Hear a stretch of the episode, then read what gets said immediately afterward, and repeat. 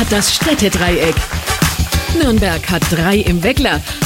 Und jetzt hat Nürnberg auch noch drei live auf der Bühne. Willkommen zur Podcast-Brause, dem wahrscheinlich prickelndsten Podcast-Event der Stadt. Und hier ist Ihr Gastgeber, Jürgen Kraus.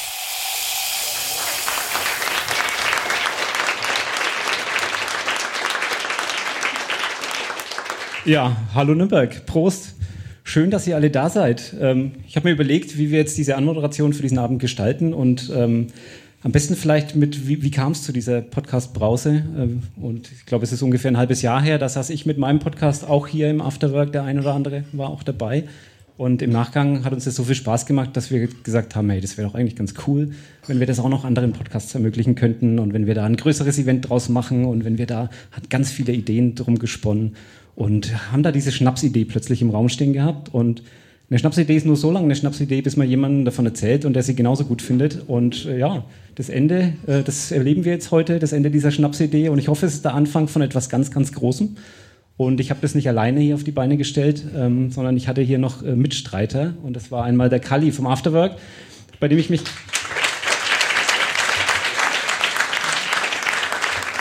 ganz herzlich äh, vor allem dafür bedanke, dass er die Idee aufgenommen hat und gesagt hat, ja, geil, mach mal. Und ähm, Hi. dem anderen, dem ich davon erzählt habe, das war Patrick ähm, von Podio, den ich auch hier hinter mir begrüße. Hi, hi. Und ja, jetzt, jetzt sitzen wir da. Jetzt sitzen wir da. Jetzt haben wir Sehr auch schön. keine Moderation vorbereitet, sondern wir dachten, wir machen das wie bei so einem Podcast. Wir Das ist eigentlich hier- auch ganz schön. Also wir hatten das hier als äh, Getränkeabstelltisch, aber ich glaube, das Genau. hat sich schon als Armlehne so, ein bisschen, so ein bisschen reinlümmeln schon etabliert. Ich glaube auch, das ist richtig gemütlich. Jo, schön, dass ihr da seid ähm, und bei unserer verrückten Idee mitmacht. Äh, wir hatten gehofft, es kommen 30. Es ist Full House. Wir hatten eine Warteliste. Äh, ich glaube, von uns allen hier Beteiligten erstmal Riesendank, dass ihr da seid, weil für so eine neue Idee ist das, glaube ich, auch schon was. Deswegen Applaus von uns erstmal an euch. Und ja, wir hatten, äh, nachdem wir hier aufgemacht haben, mal die kuriose Idee, äh, Jürgens Podcast, ach, sei hier nicht unerwähnt, Philipp sitzt auch hier Also im ich hätte ihn Publikum. jetzt rausgehalten, aber wenn du den Es, unbedingt, es, den unbedingt es, erwähnen obliegt, willst. es obliegt mir. Ähm, hier zwei wunderbare Abende und haben dann gesagt, naja, sowas monatlich mit mehr Menschen wäre ja eigentlich schon richtig stark. Ja, und vor allem hat die Stadt und die Region auch richtig, richtig viel Podcast zu bieten. Man, man tut sich nur schwer, die zu finden, ähm, oder? Patrick? Ja, Patrick. ganz genau. Das war der Ansatz, wo wir ähm, im Funkhaus Nürnberg, PodU ist nämlich äh, ein Kind des Funkhaus Nürnberg, ähm, wo wir gesagt haben, wir wollen da ansetzen äh, und haben 2019 gestartet, äh, eine Podcast-Plattform, ein Netzwerk zu gründen und äh, haben seit 2019 wirklich davon geträumt, äh, endlich irgendwann mal äh, Live-Podcast nach Nürnberg zu bringen. Und es, ich hätte es mir nie schöner vorstellen können, als es jetzt heute Abend startet mit der Podcast-Brause und mit Jürgen und mit dem Afterwork. Es ist wunderschön traumhaft. Weil es jetzt ja Folge 1 ist, glaube ich, können wir so ein paar allgemeine Dinge einfach auch nochmal noch mal, einsprechen. erklär ne? doch mal die Hausregeln. Also, Hausregeln. ähm, es darf getrunken werden, immer. Es ist eine Live-Aufnahme. Das heißt, äh, scheut euch nicht, äh, scheut euch nicht, wie es auch im Vorspann so schön hieß, äh, zu grölen, Getränke zu bestellen, einen lustigen Abend zu haben, weil ich glaube, das ist Teil unserer Idee, die wir hoffentlich heute auch in die Realität umsetzen. Ähm, wir haben für euch auf die Tische äh, lustige Kärtchen verteilt, die haben eine Vorder- und eine Rückseite. Ähm, ihr dürft die natürlich jederzeit auch unaufgefordert hochhalten und euren äh, Gefühlen freien Lauf lassen. Aber ich denke, vielleicht der ein oder andere Podcast ähm, wird das, äh, glaube ich, hoffentlich. Ja, das haben wir den Leuten so ein bisschen freigestellt, weil es ist ja jetzt äh, tatsächlich eine einmalige Situation für so einen Podcast. Äh, normalerweise kriegst du Feedback, wenn überhaupt, nur sehr, sehr zeitversetzt. Und jetzt hier mal vor dem Publikum zu sitzen und wirklich sofort zu merken, ja, war der Witz jetzt wirklich so gut, wie ich dachte, dass er ist? Oder ähm, hat jemand anders irgendwie auch schon den Gedanken gehabt, einfach mal in die Runde zu fragen? Äh, das ist doch was, was wir hoffentlich ähm, heute ein paar Mal sehen werden. Und wenn nicht, dann braucht es es auch nicht. Aber zumindest sind wir vorbereitet. Sehr schön. Ja, wollen, wir, wollen wir starten mit Podcasts? Oder Die was Frage ist der habt, Plan? habt ihr Bock, dass wir starten?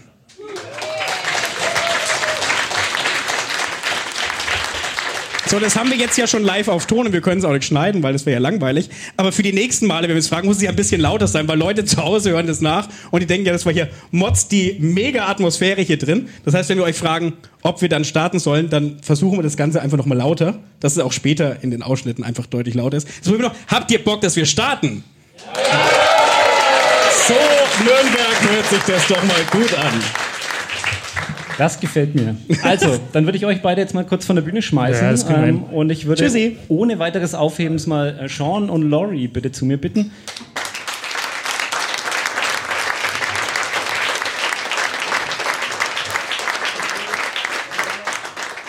So, und äh, weil wir natürlich davon ausgehen, dass alle euch kennen, könnt ihr einfach. Nee, Quatsch. Ähm, ich, ich möchte kurz natürlich äh, euch, euch einleiten. Und dafür habe ich mir hier Notizen gemacht. Wer mich kennt, weiß, ich muss immer mit ganz vielen Zetteln rumrennen. Deswegen würde ich das jetzt einfach mal vorlesen. Die Deutsche und der Ausländer klingt wie eine 80er Jahre Romcom, ist aber ein moderner Akt der Völkerverständigung. Sean und seine Co-Hostess Nina, die es heute leider nicht geschafft hat, blicken wöchentlich von zwei sehr unterschiedlichen Richtungen auf Integration, kulturelle Unterschiede und hiesige Gepflogenheiten. Sean mit der Brille eines südafrikanischen Expat, der den Kulturschock Mittelfranken auch nach Jahren noch nicht hundertprozentig verdaut hat. Und Nina, die, naja, die halt deutsch ist. Aber das auf eine äußerst sympathisch und weltoffene Art und Weise. Sean hat heute Laurie mit dabei aus den USA, die in Deutschland schon sehr, sehr lange Englischunterricht gibt und die uns heute, glaube ich, viel über Sprache, über Sprachfallen und über falsche Freunde beibringen wird. Also, ähm, ja, Sean und Laurie, bevor wir loslegen, habe ich noch ein, zwei Fragen direkt an euch. Sean, du bist schon so lange hier. Ja, Äh, Das war noch nicht die Frage. richtig. Aber du bist ja eigentlich schon assimiliert, oder? Äh, Wie, leicht, wie leicht fällt es dir, diese Außenperspektive noch einzunehmen? Äh, Wie, wie viel was? Ich habe es nicht. Diese, diese Außenperspektive auf Deutschland, auf das hier Leben. Du bist ja schon so lange hier, du bist ja eigentlich schon ein Franke. Ja, oh ja, ich würde nicht so weit gehen. Ich bin kein Franker. Das ist sehr schwierig zu werden als Ausländer. Aber ähm, ja, das ist, das ist jetzt langsam interessant, wo ich hier so lange bin, dass ich nicht merke, wie, wie es war am Anfang. Ähm, und das, das ist eigentlich einer der Gründe, dass ich meine andere Podcast gestartet hat. Das ist The Germany Experience, weil ich wollte ein bisschen dieses Gefühl wieder ein neuer Ausländer zu sein, ähm, weil ich zu deutsch geworden bin, leider. Okay, Laurie, was hat Sean dir geboten, dass du heute hier mit ihm herkommst? Gar nichts. Hätte mich, hätte ich was Oh, bekommen really? sollen? I don't know. über Laurie. Geld haben wir- über Nein, Geld haben wir gar nicht geredet. Okay. Dann habe ich noch eine letzte Frage, bevor ich äh, euch den Raum überlasse. Sean, was ist das Deutscheste, was dir heute passiert ist? Heute? Oh Gott, jetzt, jetzt, das, jetzt dass du mich fragst. Ähm, einfach, ja, das kann ich nicht so ganz schnell ausdenken. Äh, etwas nicht so Deutsches passiert zweimal für mich heute. Einmal war meine Babysitter spät. Sie ist, sie ist eigentlich aus Franken und äh, diese deutsche Stereotyp, dass die alle pünktlich sind, ist eigentlich nicht immer richtig. So, das war nicht so deutsch. Und ich, vielleicht was Deutsches dass ich das gemerkt habe und gedacht, hey, das ist eine Pünktlichkeit.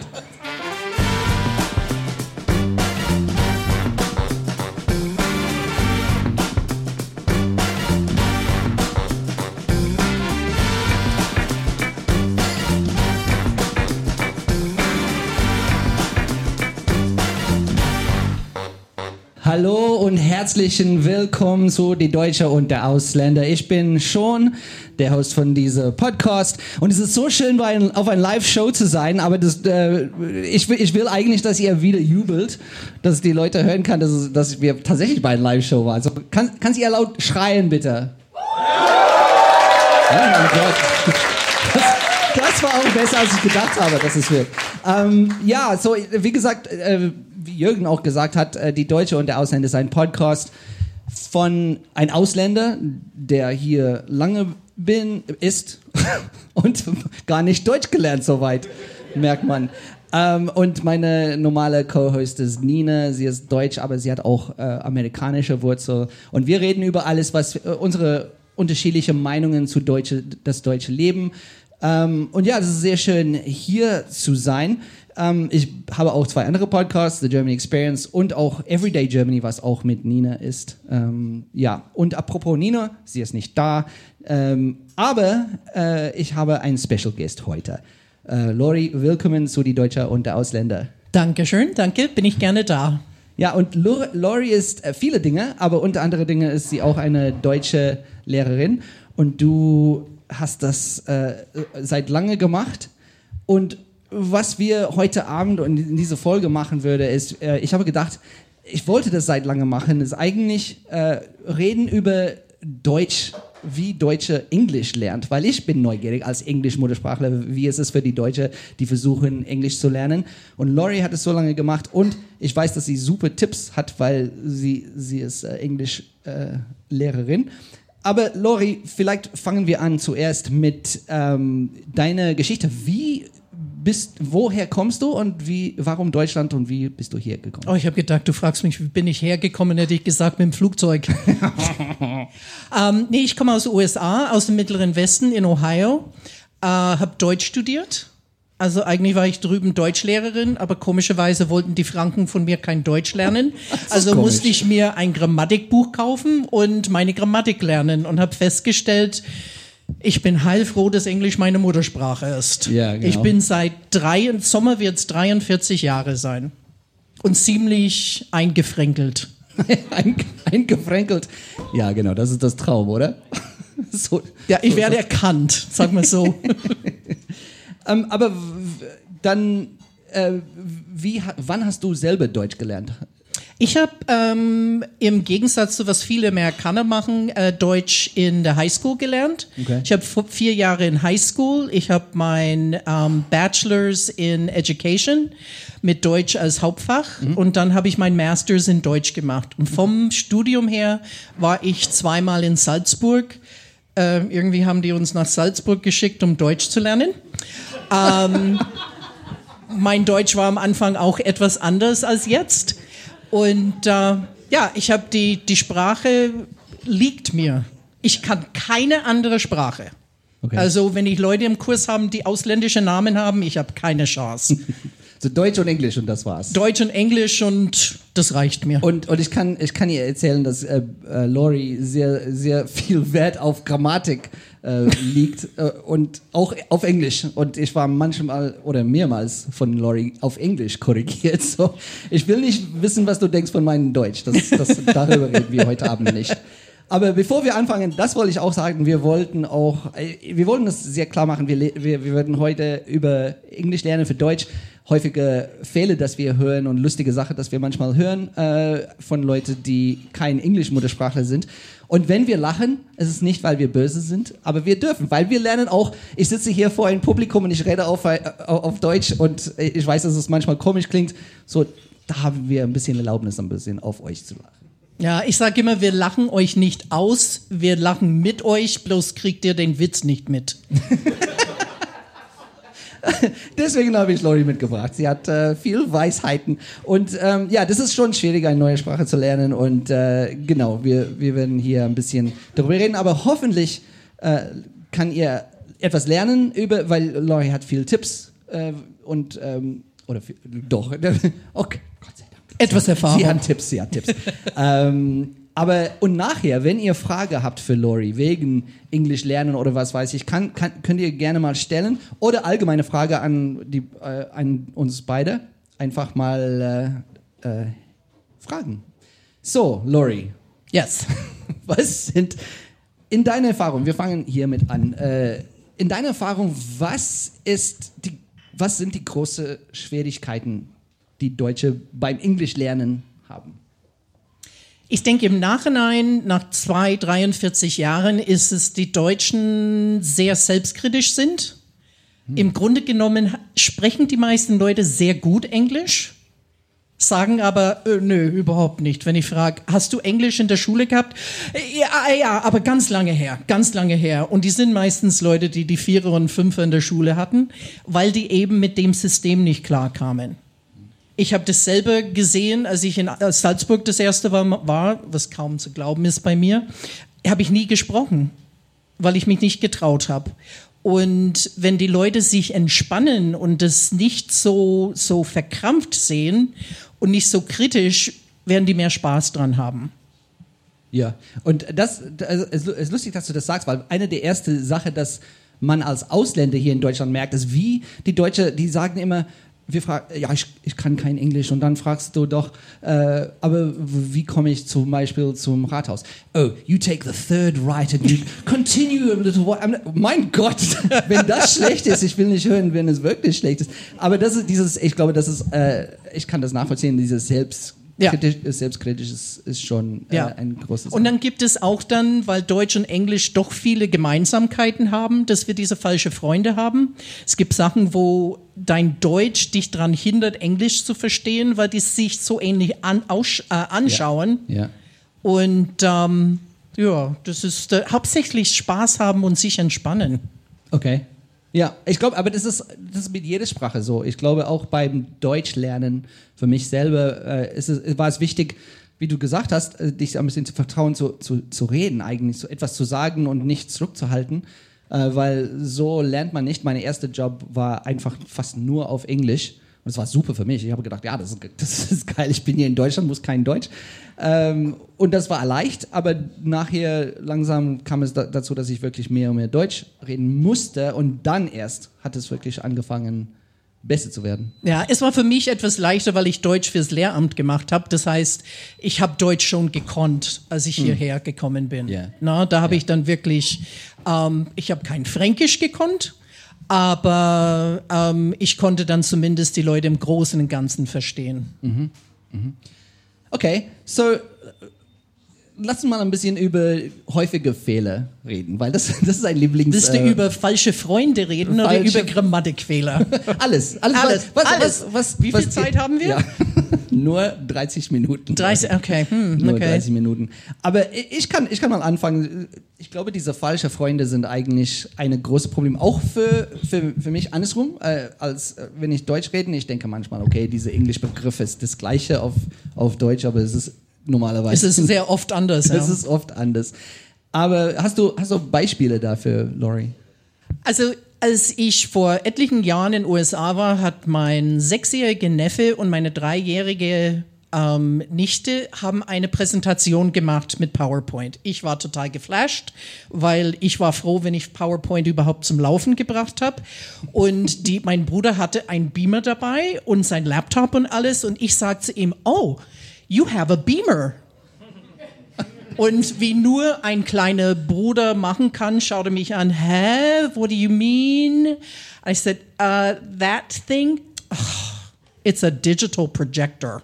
ja, das, war für ihn doppelt schwierig, weil Beamer Slang ist in den USA für ein BMW und damals fuhr er ein Audi. Ja, genau, das ist, das ist genau so, solche Probleme sind, äh, ähm, ich habe, und wir, wir machen das auch, dass er, äh, wie du sagst, dass wenn man so lange hier ist, ich merke das nicht mehr und ich sage das auch manche Dinge zu Hause, ähm, zum Beispiel Beamer, benutze ich Ja. das nur für, für Beamer, aber keine. Aber es ist ein tolles Englisch- Wort, das ist genau, was es tut. Beam ist Strahlen. Also, ja, das ist ziemlich genau. Die Deutschen haben etwas von uns wieder geklaut und spezifischer gemacht.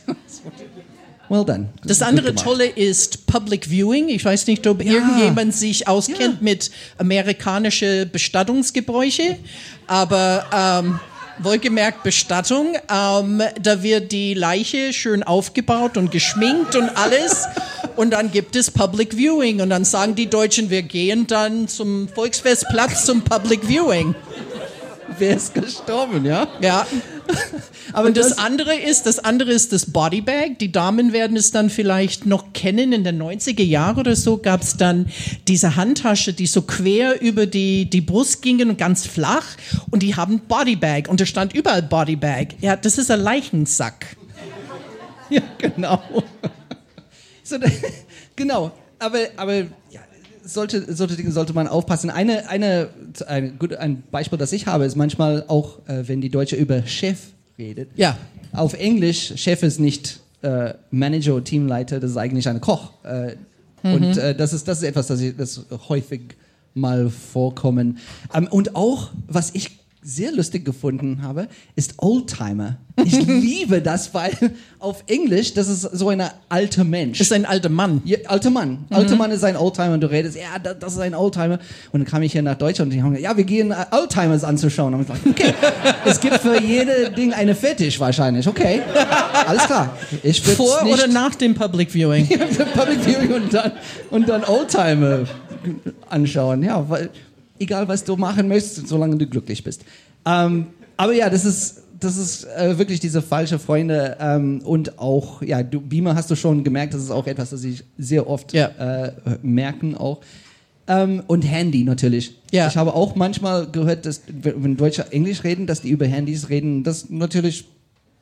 Du willst nicht was, wissen, was das Umgangssprache ist manchmal auf Englisch. Ach so, weil für mich heißt es nur praktisch. Praktisch, ja, das ist Handy. Das- Äh, It's das ist- handy to have a mobile phone. Ja, genau. Aber ich, ich, ich äh, ihr könnt mal später auf, Don't go there. geh auf, auf die Internet und schreiben Handy auf Englisch an und schauen was. Aber Safe Search off. ähm, was ich auch äh, oft hören ist äh, zum Beispiel Formulierungen, die direkt aus Deutsch ähm, genommen sind und dann auf Englisch. Zum Beispiel etwas, das äh, oft, oft vorkommt, ist äh, We'll see us later. Was, äh, Oh, das ist ein Trigger. Ja. Ich hätte Ja. eigentlich Laurie ein Trigger Warning gegeben, Ja. bevor hier. Äh, ja, weil, weil wir sehen uns später ähm, direkt übersetzt ist We'll see us later. Ja. Und das ist gar nicht. Ja. Ich sag meinen Leuten, es ist immer einfacher, wenn man Präsenzunterricht hat. Inzwischen sind wir leider dann fast alles nur online. Ja. Aber ich habe es wirklich Wort, ich habe es wirklich gezeigt mit dem Körper. Habe ich gesagt, wenn du jemanden triffst, musst du gegenüber sitzen. I meet you. I meet him. We meet us. Did we clone ourselves? There are two Seans, two Loris. Das klingt ganz eigenartig. We weißt du, ich bin, ich weiß nicht, ob ich froh bin oder traurig bin, dass ich nicht du als Lehrerin für eine Sprache habe. Das ist 50-50, glaube ich. Ja. Ich habe mal zu meinem Bruder gesagt, ich gesagt, ich lerne schlechtes Englisch von meinen Schülern.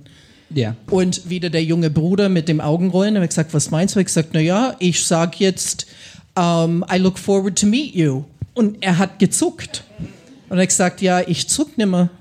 Weil 90 Prozent der Zeit sagen alle um mich rum, I look forward to meet, statt I look forward to meeting you. Ja. Und reden wir überhaupt nicht von bekommen, bekommen. Ja, genau. Das Wort, Ja. das Wort verwende ich nicht I, mehr. be I became a fish auf Ja. Englisch. Nein, hast Ja. du nicht.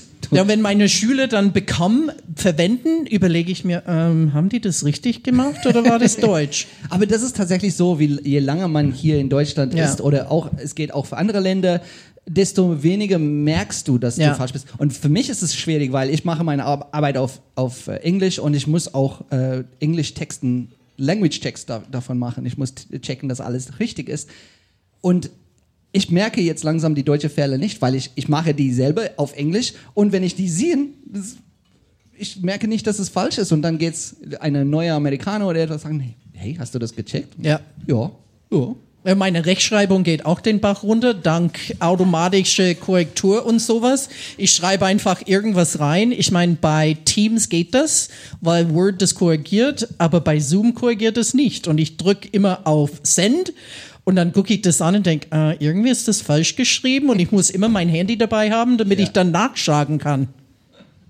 Aber und äh, bei mir ist es so, äh, auch jetzt, äh, ich rede zu Hause mit meiner Frau auf Englisch. Wir, wir, wir, aber man kann das nicht mehr Englisch nennen, weil es sehr weit davon weg. Weil wir manchmal, wir sagen Sätze so, we're going to the Keller to get the Kinderwagen. Ja, Wenn wir zu Hause in Südafrika sind, äh, keiner verstehen, was wir meinen Nee, mit Keller nee. oder Kinderwagen und, und was wir da machen, damit machen möchten. Aber das ist, das ist auch Teil davon, dass du ein bisschen verlierst. Und deswegen, äh, zum Beispiel in meiner Freizeit, ich, ich schaue nur Filme auf Englisch, ich, schaue, ich, Ich auch. Podcasts nur auf Englisch, weil das ist mein einziger Weg, wirklich diese Englisch und Lesen auch. Ich sollte mehr auf Deutsch lesen, weil so lernt man besser, aber ich will auch meine Englisch behalten. Ja, das Problem ist, ich bin auch seit 43 Jahren fast da und mein Englisch ist ziemlich altmodisch inzwischen. Okay. Ich merke dann diese ganze Slang und sowas, das die junge Generation hat, Ja. sagt mir gar nichts. Ja.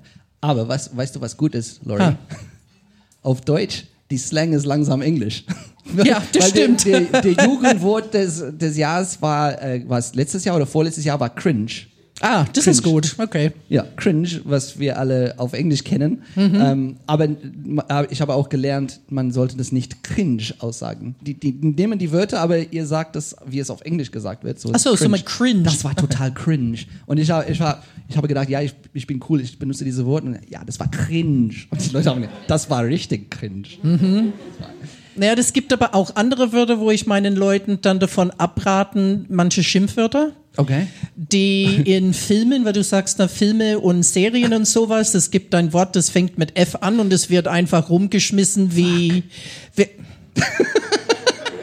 Ihr könnt es nicht sehen, aber ich habe ihm gerade dann ähm, a dirty Ich- look ja, gegeben. das ist- das würde ich und nicht machen ich saß wieder. mal bei Burger King mit meinem Enkel und er verwendet das Wort und ich was? Und seine Mutter, "Pa, ich habe dir gesagt, sag das nicht vor Grandma. Dann bin ich nach Hause zu meinem Bruder, wieder der Junge. Ich habe zwei, aber bin mehr bei dem einen. Und ich habe gesagt, ja, und dann hat mein Enkel gesagt und das, das Zimmer wurde total still. Und dann habe ich gesagt, und dann habe ich gesagt, du darfst nicht sagen. Und mein Bruder sagt, weißt du, dass du öfters das Wort in diesen Minuten gesehen, gesagt hast, als wir in den ganzen Zeit in diese, diesem Haus gewohnt haben?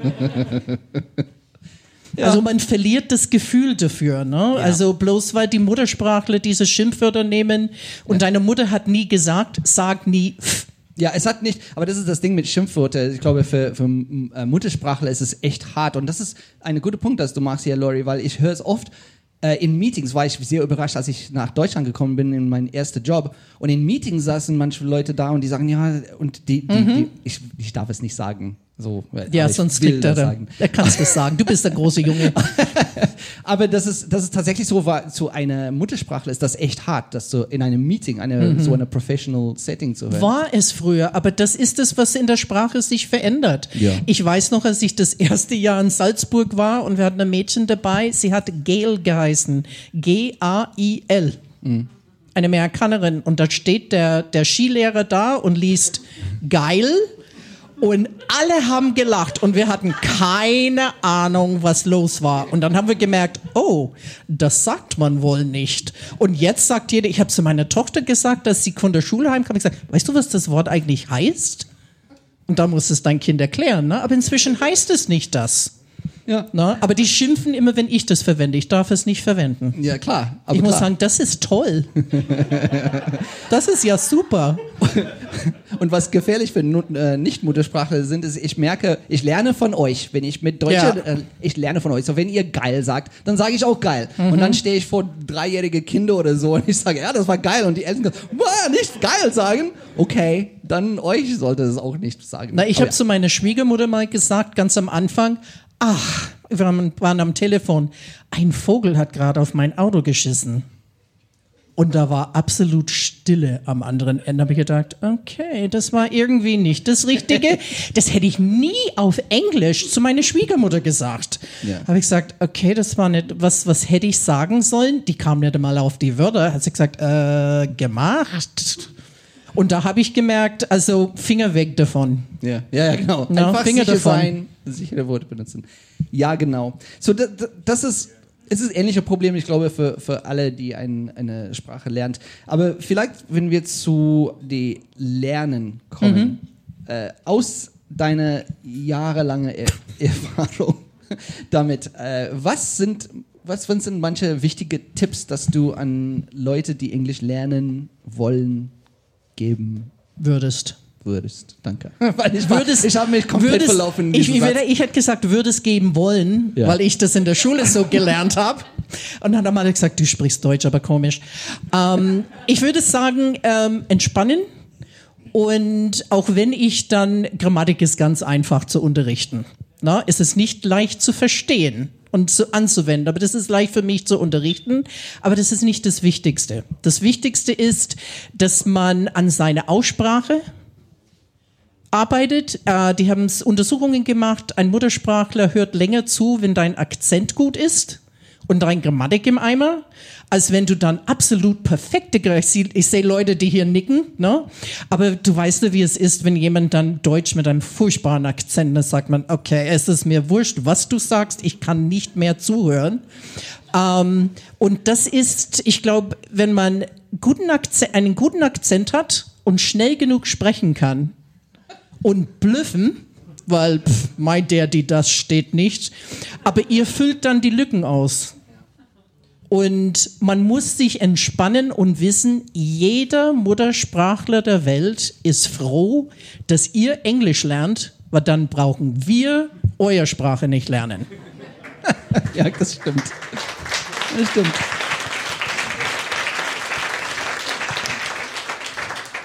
Ja, das ist sehr gut. Was, was hast du noch? E- Etwas anderes oder war das der, der Ähm, größte? Ja, wie, wie du gesagt hast, wie du mit deinem Englisch magst, viel anschauen, viel hören, viel lesen. Ja.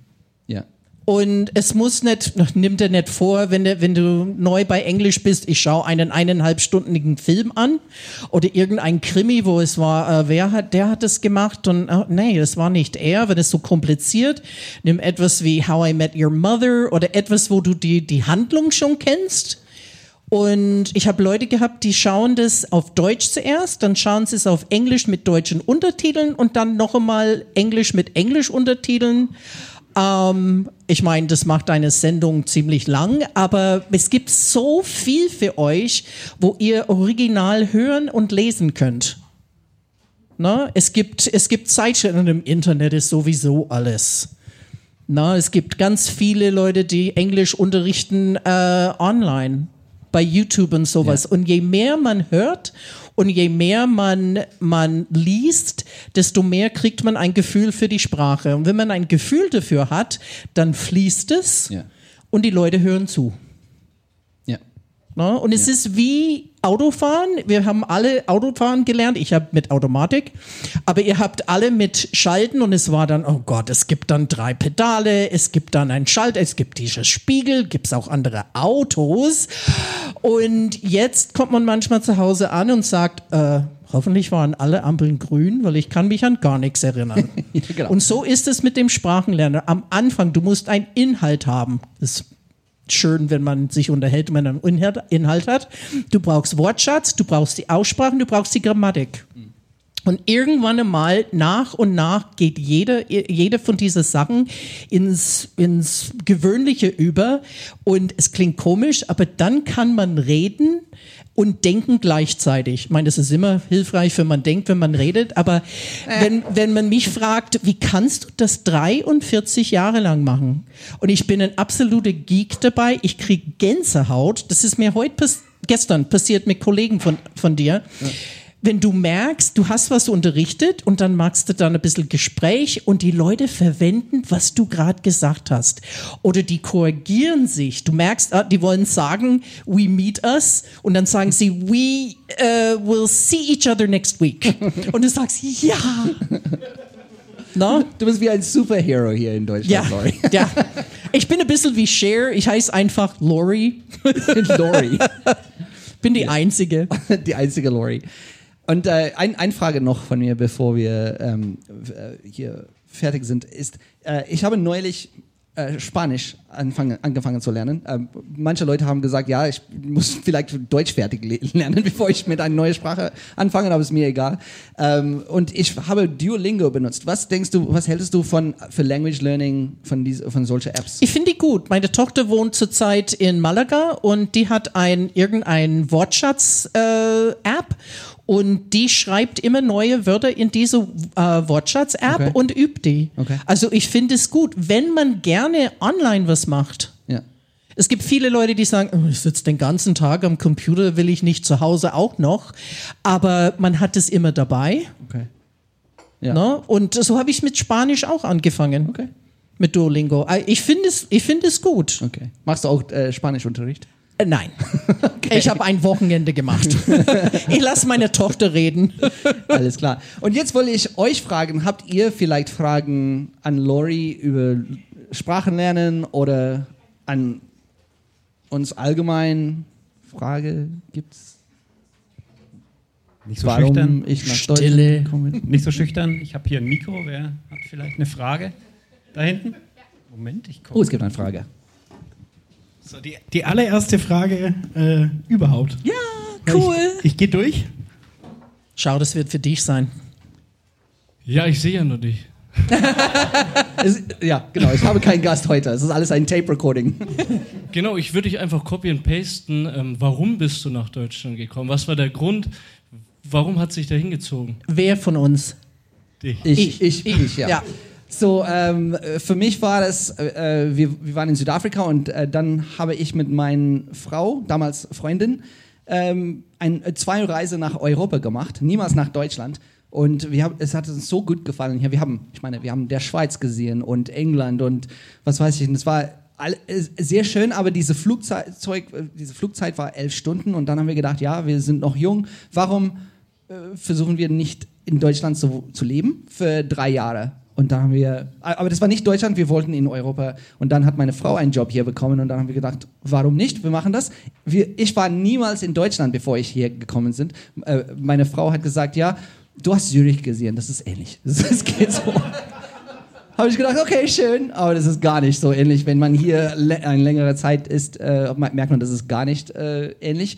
Aber ähm, ja, es hat uns gefallen. Es gab schwierige Zeiten am Anfang, wo wir wirklich gedacht haben, okay, was machen wir? Wir gehen nach Hause. Wir waren auch hier. Ich finde, ich finde tatsächlich, dass es auch manchmal schwieriger ist in äh, Franken. Äh, äh, nicht, weil die Leute so eine böse, besonders böse sind, aber das ist anders, wie, wie die, wie die, ähm, wie viele Ausländer daran gewöhnt sind, äh, viel lächeln, so Freundlichkeit, so hey, hi, how you doing, how you doing? Äh, man, wenn man daran gewöhnt ist, ist es komisch, wenn es nicht passiert. Ähm, und das war für uns auch so ähm, hier, als wir angekommen sind. Aber wenn man hier eine Zeit ist, man lernt, wie die Leute sind, die, man lernt die Kultur. Und für uns war es dann nach drei Jahren keine Frage, dass wir nicht nach Hause gehen. Und dann, ja, ich bin hier seit 15 Jahren. Danke.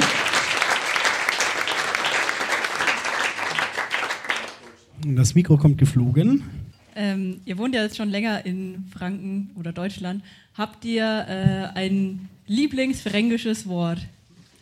Ja, ich habe. Aber, ähm, oder eine Redewendung? Allmächt.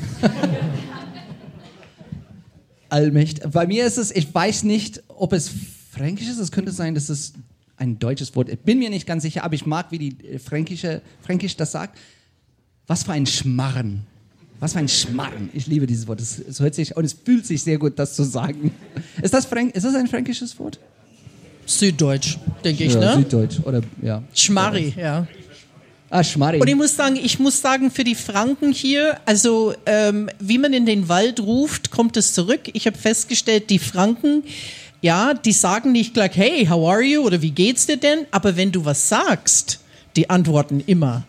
Und ich habe, also ich, die Franken verkaufen sich ein bisschen unter Wert und sagen, ja, wir sind dann so introvertiert und sowas und wir sind so distanziert. Und das sind sie eigentlich gar nicht.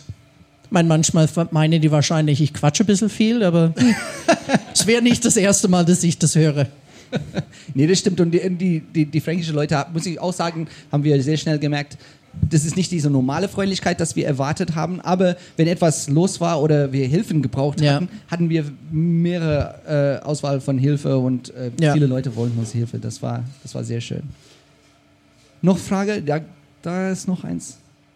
Äh, weil ihr es gerade schon angesprochen habt, äh, mit Höflichkeitsformen und ähm, so kulturellen Sachen, wie man sich jetzt im englischsprachigen Raum halt begrüßt direkt. Ist es vielleicht gesünder, mit Smalltalk zu starten und direkt nachzufragen, wie der Weg her war und Äh, Also ich muss sagen, ich habe mit der Zeit die, das Deutsche an, mich angewöhnt und bin ein bisschen unfreundlich, wenn ich in USA bin. Das habe ich festgestellt, Ich auch. weil ich mir das abgewöhnt habe, das ganze Smalltalk. Na, also da ist es, äh, man muss wirklich, man braucht eine Zeit lang, das gibt Reverse Culture Shock. Na, du hast deinen Culture Shock, wenn du hierher kommst und dann, wenn du wieder nach Hause gehst und merkst, oh, okay, so ganz habe ich, no? Ja, finde ich auch. Ich kann, ich kann das nur ähm, bestätigen. Von meiner Seite ist, wenn ich nach Hause gehe oder nach, nach Hause, nach Südafrika, mein Bruder sagt immer, Mann, bist du so aggressiv geworden. Und ich, aber das ist nicht, dass ich aggressiv bin. Die Südafrikaner sind eigentlich indirekt. Wir fragen Ja. so sehr nett und höflich und I'm, I'm sorry, but would you mind doing that? Ja. Auf, in Südafrikanisch, die, die sagen, mach das. Aber die fragen so nett und äh, please, would you mind closing the window? Aber die Deutschen sagen, Fenster. Oder, ja, das, Ist, das ist vielleicht ein bisschen übertrieben. Das war übertreiben, übertrieben. Aber ihr wisst, was ich meine. Fenster so. Nee, das war übertrieben. Das ist ein schlechtes Beispiel. Nein, aber das ist, das ist aber auch etwas, was am Anfang habe ich immer gemeint, mein Ex-Mann kommentiert mich rum und hat immer gesagt, open the window. Ja, ja, genau. Und dann habe ich festgestellt, nein, was er gesagt hat ist, ähm, magst du mal das Fenster auf? Ja, ja, genau. Aber es kommt Ich habe aber die Stimme nicht übersetzt Ja. und ich habe das Wort mal nicht übersetzt. Jetzt inzwischen haben Leute mir gesagt, der bitte hätte auch dabei sein Ja. können. Aber er war nicht höflich. Aber ich habe nur das übersetzt, was ich verstanden habe und es war Open the window. Und das, und auch mit ein Please dran geht das auf Englisch nicht. Ja, aber, aber das ist, ist wieder diese Erwartung, so was Das sind man, die Gepflogenheiten. was man an, daran gewöhnt ist. Äh, Das bedeutet nicht, dass die, die fränkische Leute unfreundlich sind. Ist, die, die sind einfach anders und äh, es ist auch bei Südafrikanern so. Die Südafrikaner jetzt langsam nervt mich. Also wenn, wenn die, Ja. Und deswegen findet meine Bruder, dass ich sehr direkt bin, weil ich, ich sage, was ich sagen will und, und das, ist, das ist sehr komisch. Wir entschuldigen uns ständig. Ne? I'm sorry, Ja, genau. but. ja. Mann, wenn du was absagen musst, musst du dich entschuldigen und einen Grund geben. Und die Aber ihr Deutschen könnt- sagen, geht nicht. Ja, aber ihr könnt, ja genau, ihr könnt ein bisschen mehr entschuldigen, euch entschuldigen, kann ich auch sagen. Das wäre wär schön. Ich will mich, würde ich mir das wünschen. Ne? Geht nicht. Aber klar. Noch Frage oder sind wir fertig? Ich, noch eine Frage? So. Nee, okay. Alles gut, dann sind wir fertig, Lori. War toll. Ich, ich, ich Ein sehr tolles Publikum, muss ich sagen. Ja, genau. Publikum ist, Dankeschön, danke. Vielen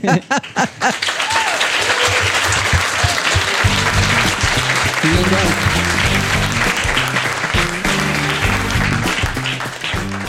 Sean, Laurie, vielen, vielen Dank, dass ihr euch heute auf diesen Spaß eingelassen habt. Die ersten, äh, den ersten Slot in der ersten Podcast-Brause und das trotz Sprachbarriere. Ich meine, äh, Laurie, bei dir hört man sowieso keinen Unterschied mehr. Also du könntest, gehst hier eindeutig als Fränkisch drauf. Äh, durch, drauf, durch. Ich hoffe doch nicht drauf, durch. Entschuldigung. Das ist die Aufregung. Ähm, und Sean, you're getting there.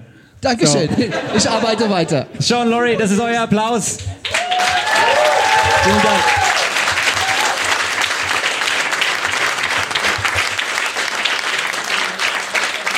Sehr schön. So, dann würde ich sagen, äh, machen wir eine Viertelstunde Pause. Dann habt ihr Zeit, einmal eure Getränke wegzubringen. Äh, Wer es noch nicht entdeckt hat, einmal hier die Treppe hoch und dann links rum und äh, durchgehen. Und ihr habt natürlich Zeit, Nachschub zu ordern. Also treffen wir uns hier wieder um äh, Viertel nach. Podcast Brause. Und jetzt kurze Pause. Gleich geht's weiter.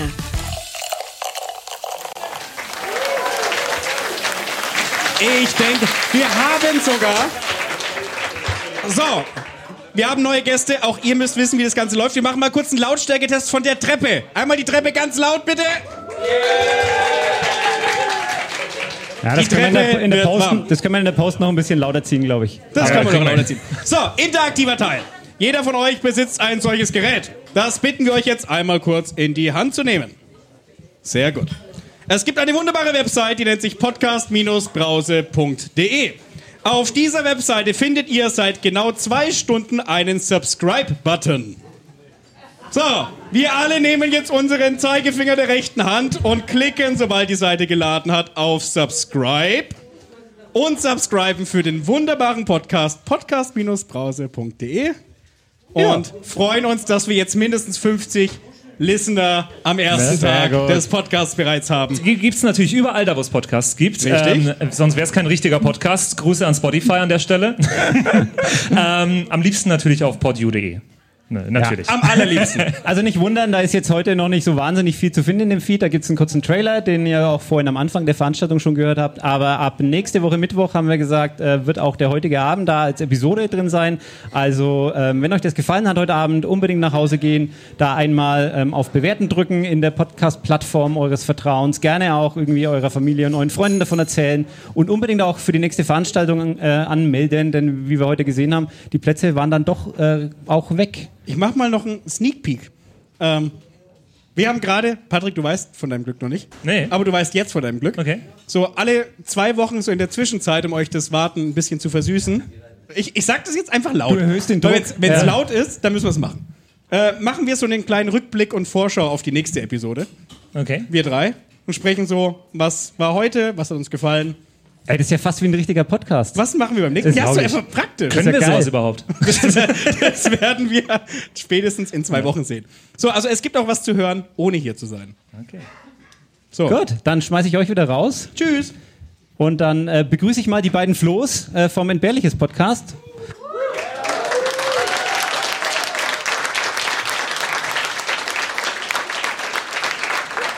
Und ähm, bevor, ich auch, bevor ich auch da meinen Text vorlese, ähm, möchte ich noch ganz kurz ähm, erklären. Äh, Ich bin ein großer Fan, ich oute mich hier, ich bin ein großer Fan des Entbehrliches Podcasts. Das musst Da hinten sitzen auch, glaube ich, die Entbehrliches Ultras, da drüben ist auch einer. Sehr gut. Und ähm, mit einem Grund, warum es die Veranstaltung heute gibt, ist, äh, weil ich die beiden unbedingt mal in ein Live-Event quatschen wollte und ich wollte unbedingt mal ein, eine Live-Aufnahme von Entbehrliches äh, beiwohnen und äh, deswegen habe ich mir gedacht, erfinde ich doch einfach eine Podcast-Brause, nur um die beiden hier mal auf die Bühne zu kriegen. Und deswegen sind wir heute hier. Ja, cool. Sollen wir Danke sagen oder müssen wir Angst haben? Ihr, ihr müsst einfach nur die Leute nicht vertrauen, dann bin, ich schon, dann bin ich schon glücklich. Wir sollen uns hauptsächlich geschmeichelt fühlen. So, Okay. ähm, ich lese auch hier kurz vor, was ihr denn so macht. Es gibt Podcasts, die lesen Wikipedia vor, um andere einzuschläfern. Es gibt Podcasts, die lesen Wikipedia vor, tun aber so, als hätten sie selbst Geschichte studiert. Ähm, ich nenne keine Namen. Und dann gibt es noch die beiden Flo's, die sich und uns mit entbehrlichen Anekdoten aus der Wikipedia erheitern. Das ist modernes Infotainment, das ist absolut entbehrlich und das ist ganz, ganz große Unterhaltung. Dankeschön. Man, Bitte! man könnte.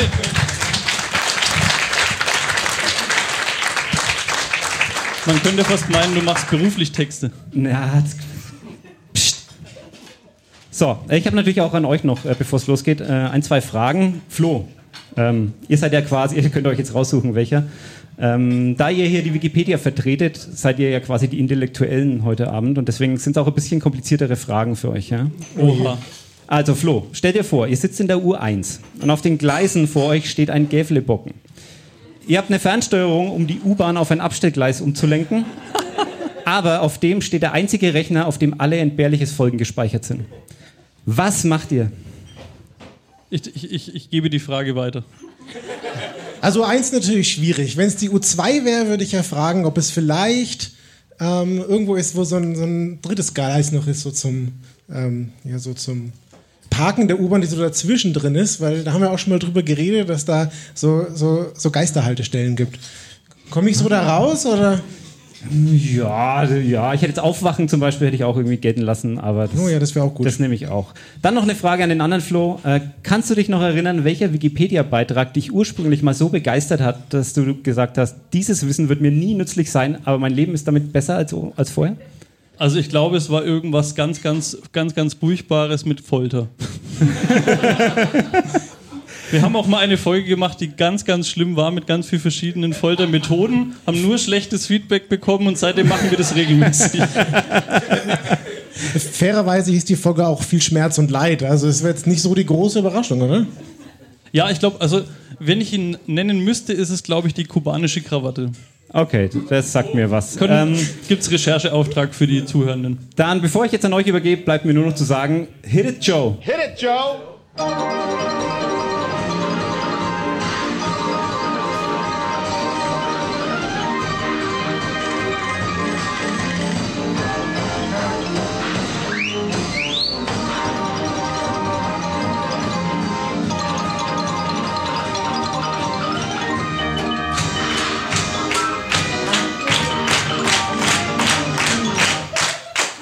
Ich sage danke, Joe. Ja, Dankeschön. Und ich sage hiermit Hallo und herzlich willkommen zu Entbehrliches, dem entbehrlichen Podcast über Wissen aus der Wikipedia.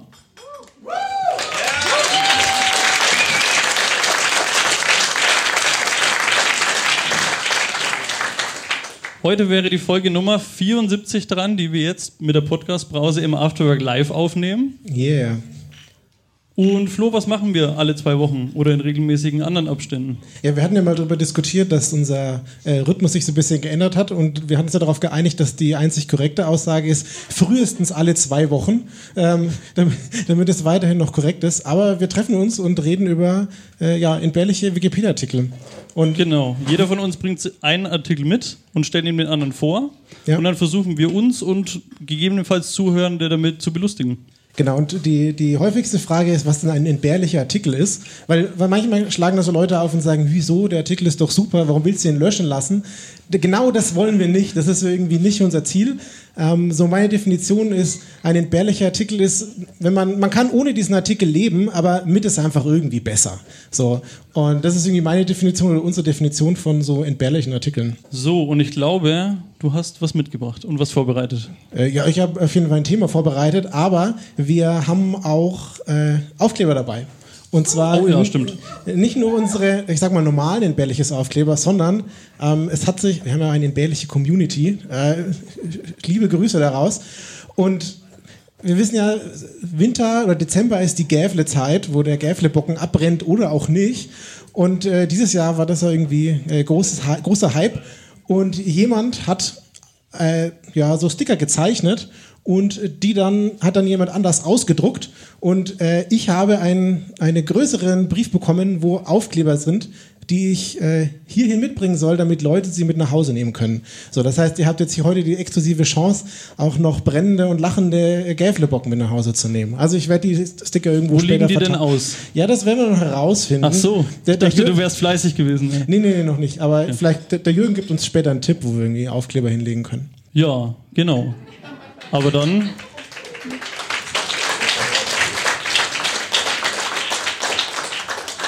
Ist ein bisschen ungewohnt mit diesen Mikros und normalerweise können wir dann immer Ja, auf ich den ich Knopf überlege auch die ganze Zeit, wie ich das mache mit meinen Händen und ich muss hier scrollen und so und Dinge.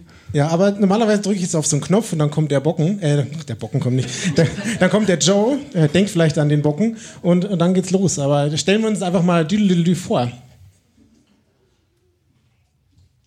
Ja, dann fange ich an und äh, äh, bisschen improvisiert heute. Also ich habe was mitgebracht und ich habe auch mittlerweile herausgefunden, dass du das Thema schon kennst. Ähm, aber äh, ich glaube, wir werden trotzdem ganz viel Spaß haben. Und zwar ist es der Burners Street Hoax. Ich glaube, es ist eine Lüge, dass ich das kenne. Oh, jemand freut sich, das ist schon mal gut. Also der Burners Street Hoax, da sind wir jetzt im Straßenbereich. Und also Burner Street ist eine Straße, äh, Street eine Straße und Hoax ist halt so ein Streich. Und den hat jemand gespielt. Und den Artikel habe ich aus, dem, aus der entbehrlichen Community oder, oder unentbehrlichen Community. Und da hat der Basti mit SCH, so viel Zeit muss sein, den Artikel eingesandt und ich habe ihn so beim äh, Kreuzzug durch mein, meine Notizen gefunden. Und deswegen habe ich ihn mitgebracht. Und die Burner Street ist in London. Und da in der City of Westminster ist auch egal. Und wir befinden uns 1810. Also das ein oder andere Jährchen schon her.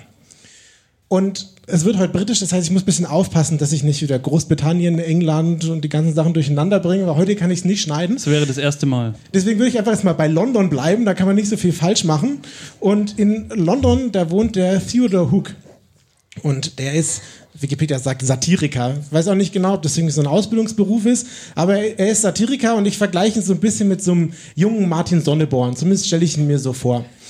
Und ähm, in seinem Leben, Lebenslauf steht, er ist Playboy gewesen. Und äh, Playboy war dann mein Draufklick der Woche, weil also, ich habe irgendwie so eine Vorstellung. Ich liebe so, es, wie sich diese Kategorie durchgesetzt hat.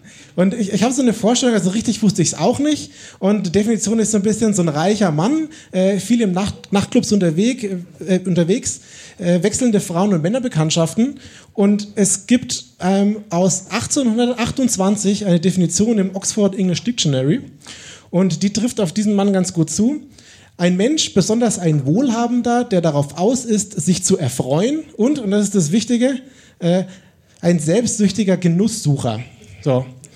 Und der war 1810 mit seinem Kumpel unterwegs und der äh, Samuel Basil und der ist Architekt und die sind so durch die Straßen gelaufen und kamen dann an der Burner Street vorbei. Und jetzt habe ich eine Straßenrecherche gemacht. Die Burner Street ist einfach nur, also war damals einfach nur ein, ein Wohngebiet, also eine Straße in einem Wohngebiet. Und äh, wichtig, die Straße ist 195, 195 Meter lang. Das sind etwa zwei Fußballfelder. Sehr gut, danke. Und da ist jetzt auch kein Park in der Nähe. Es ist einfach irgend nur so eine Wohngebietsstraße. Und dann kamen die beiden an der Hausnummer 54 vorbei. Und dann hat er mit seinem Kumpel eine Wette abgeschlossen. Und zwar hat er gewettet, dass er es schafft, diese Adresse zur bekanntesten Adresse Londons zu machen. Also es ist eine Bumsstraße und da sind nur Ah. Wohnhäuser. Ich, ich fange an, mich vage zu erinnern. Ja. Und ähm, ja, genau, er wollte diese Adresse, Schnöder Hausnummer 54, zur bekanntesten, bekanntesten, bekanntesten Adresse machen. Und ja, sein Wetteinsatz war ein Guinea. Und ein Guinea ist eine britische Goldmünze. Die wurden dann irgendwie Schilling wert und andere Schilling und umgerechnet und in Konkurrenz zum Silber, was auch immer. Aber ein, ein Guinea hat einen Goldanteil von 8,4 Gramm und das sind heute oder wären heute 480 Euro. Also so von der Hausnummer, um was die da gewettet haben. Und die Wette kommt zustande.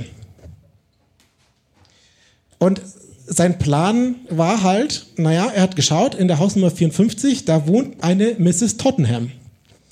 Und dann verfasst der Hook Briefe im Namen von der Mrs. Tottenham. Es, nicht, es sind nicht 10, es sind nicht 20, es sind nicht 50, es sind nicht 100, es sind nicht 1000, es sind tausende Briefe. Und ich konnte es nicht glauben. Also ich habe in der Wikipedia geschaut, im Deutschen, im Englischen. Dann habe ich auf eine Primärquelle geklickt und da stand, äh, die, war die Rede von 1000 bis 4000 Briefen. Also er hat seinen Wetteinsatz jetzt quasi schon in Porto verprasst. Ist das so? Ja. Das hätte ich mal herausgefunden müssen, wie viel, wie viel Gramm Gold so ein Brief gekostet hat. Aber ja, man sagt auch, er hat es nicht ganz alleine geschrieben. Ich mag, wie ambitioniert er ist jetzt schon. Ja. Und naja, also hat er tausende Briefe verschickt. Und zwar an Handwerker, Lieferanten und Behörden. Und er hat sie alle herbestellt für den 27. November 1810 in die Hausnummer 54 zur Miss Tottenham. Und dann wartet er ab. Also schlau, weil er ist, äh, mietet er sich gegenüber von der 54 noch ein, äh, ein Gebäude an und äh, da mit einer schönen Sicht auf den Haupteingang von dem Gebäude. Und äh, an dem 27. November geht er da in der Früh hin mit seinen Leuten, setzt sich ans Fenster und macht sich's gemütlich. 5 Uhr. Der erste bestellte Dienstleister schlägt auf. Ein Schornsteinfeger. Und er sagt, ja, guten Tag, ich bin hier der Schornsteinfeger, ich soll hier den äh, Schornstein fegen. Und die Hausbediensteten machen auf und sagen, nö, also wir wissen hier von keinem Schornsteinfeger. Hm, ja, irgendwie komisch, da ist irgendwas schiefgegangen. Naja, der Schornsteinfeger geht wieder nach Hause. Kurze Zeit, kurze Zeit später kommen elf weitere Schornsteinfeger. Also da war jetzt dann irgendwie offensichtlich kein, kein kleines Missverständnis mehr, sondern ist irgendwas schiefgegangen. Äh, während die Hausbediensteten versuchen, das zu klären. Er soll einfach diesmal wirklich sauber werden, der Schornstein. Das ist ja, die Schornsteinfeger kriegen eigentlich viel zu tun, weil nämlich die zweite Sache, die kommt, sind äh, Wagenladungen an Kohle. Also mehr so Dutzende Wagenladungen an Kohle, die in dieser kleinen Wohngebietsstraße auf einmal, auf einmal da so rumstehen. Und naja, als nächstes kommen dann die bestellten Hochzeitstorten.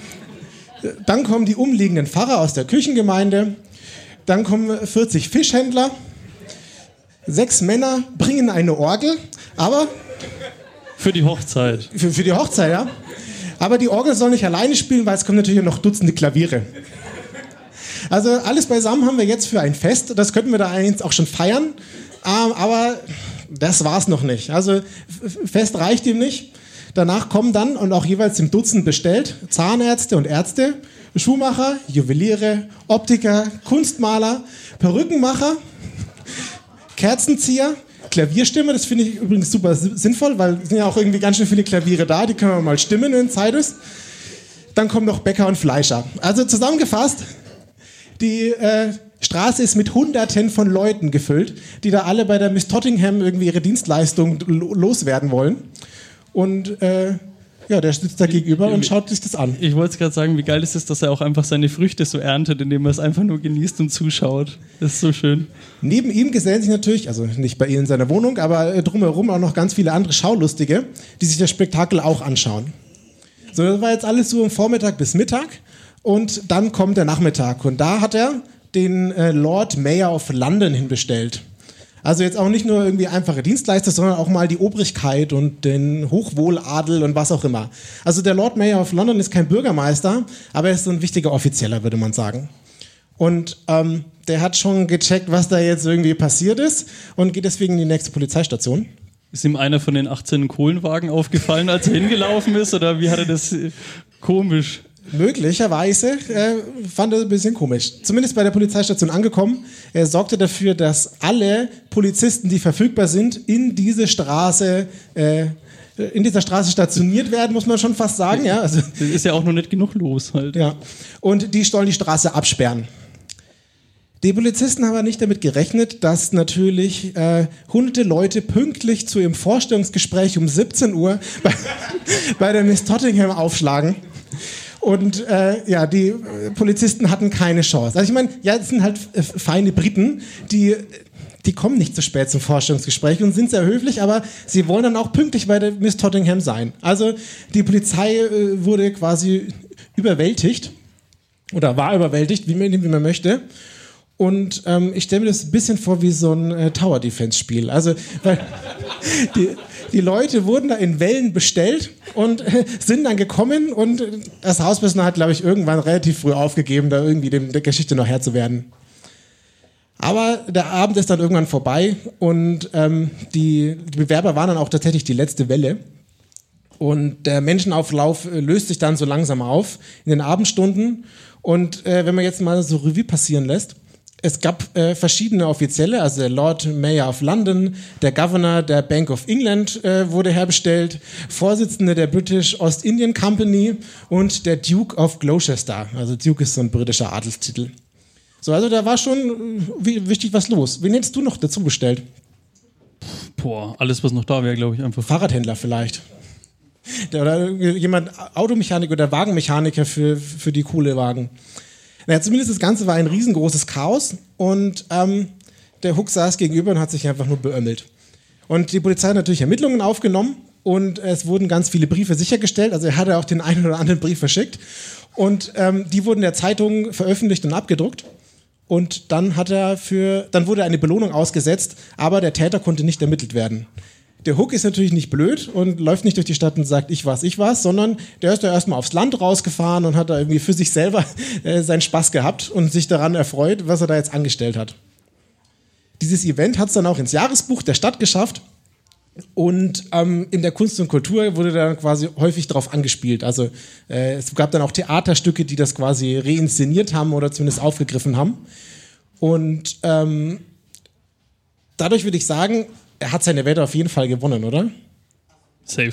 Hat er, sich Hat er seinen? Wetteinsatz bekommen? Ich, ist nicht überliefert, aber ich, ich gehe stark davon aus. Also andererseits einklagen ist auch eher schwierig, oder? Ein bisschen von den Unkosten wurden ausgeglichen.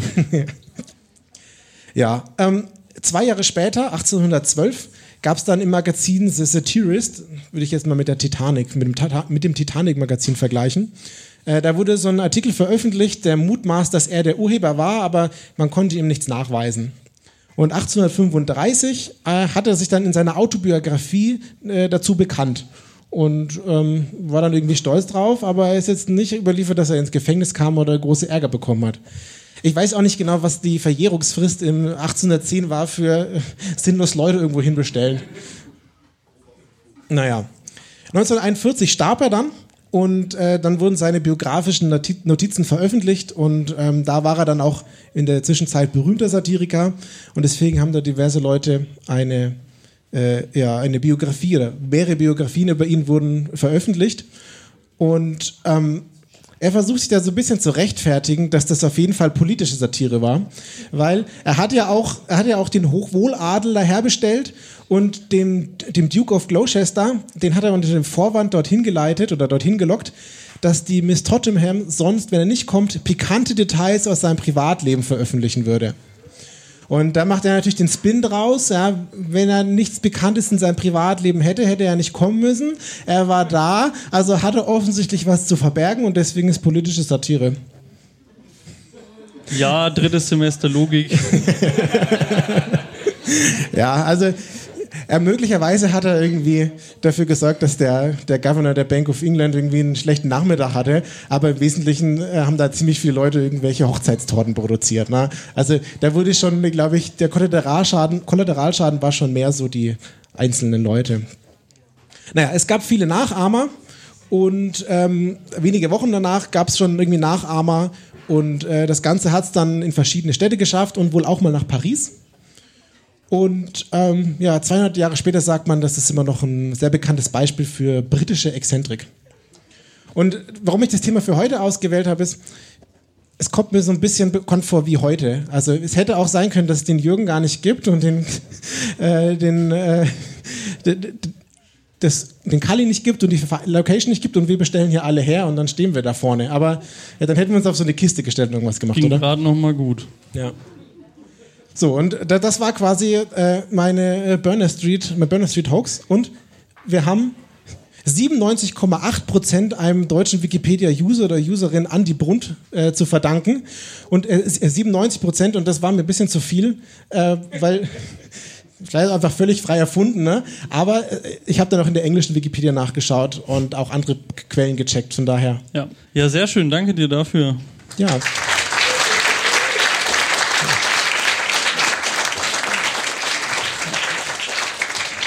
Was meinst du, wann kommen unsere Hochzeitstorten, die ich auch hierher bestellt habe?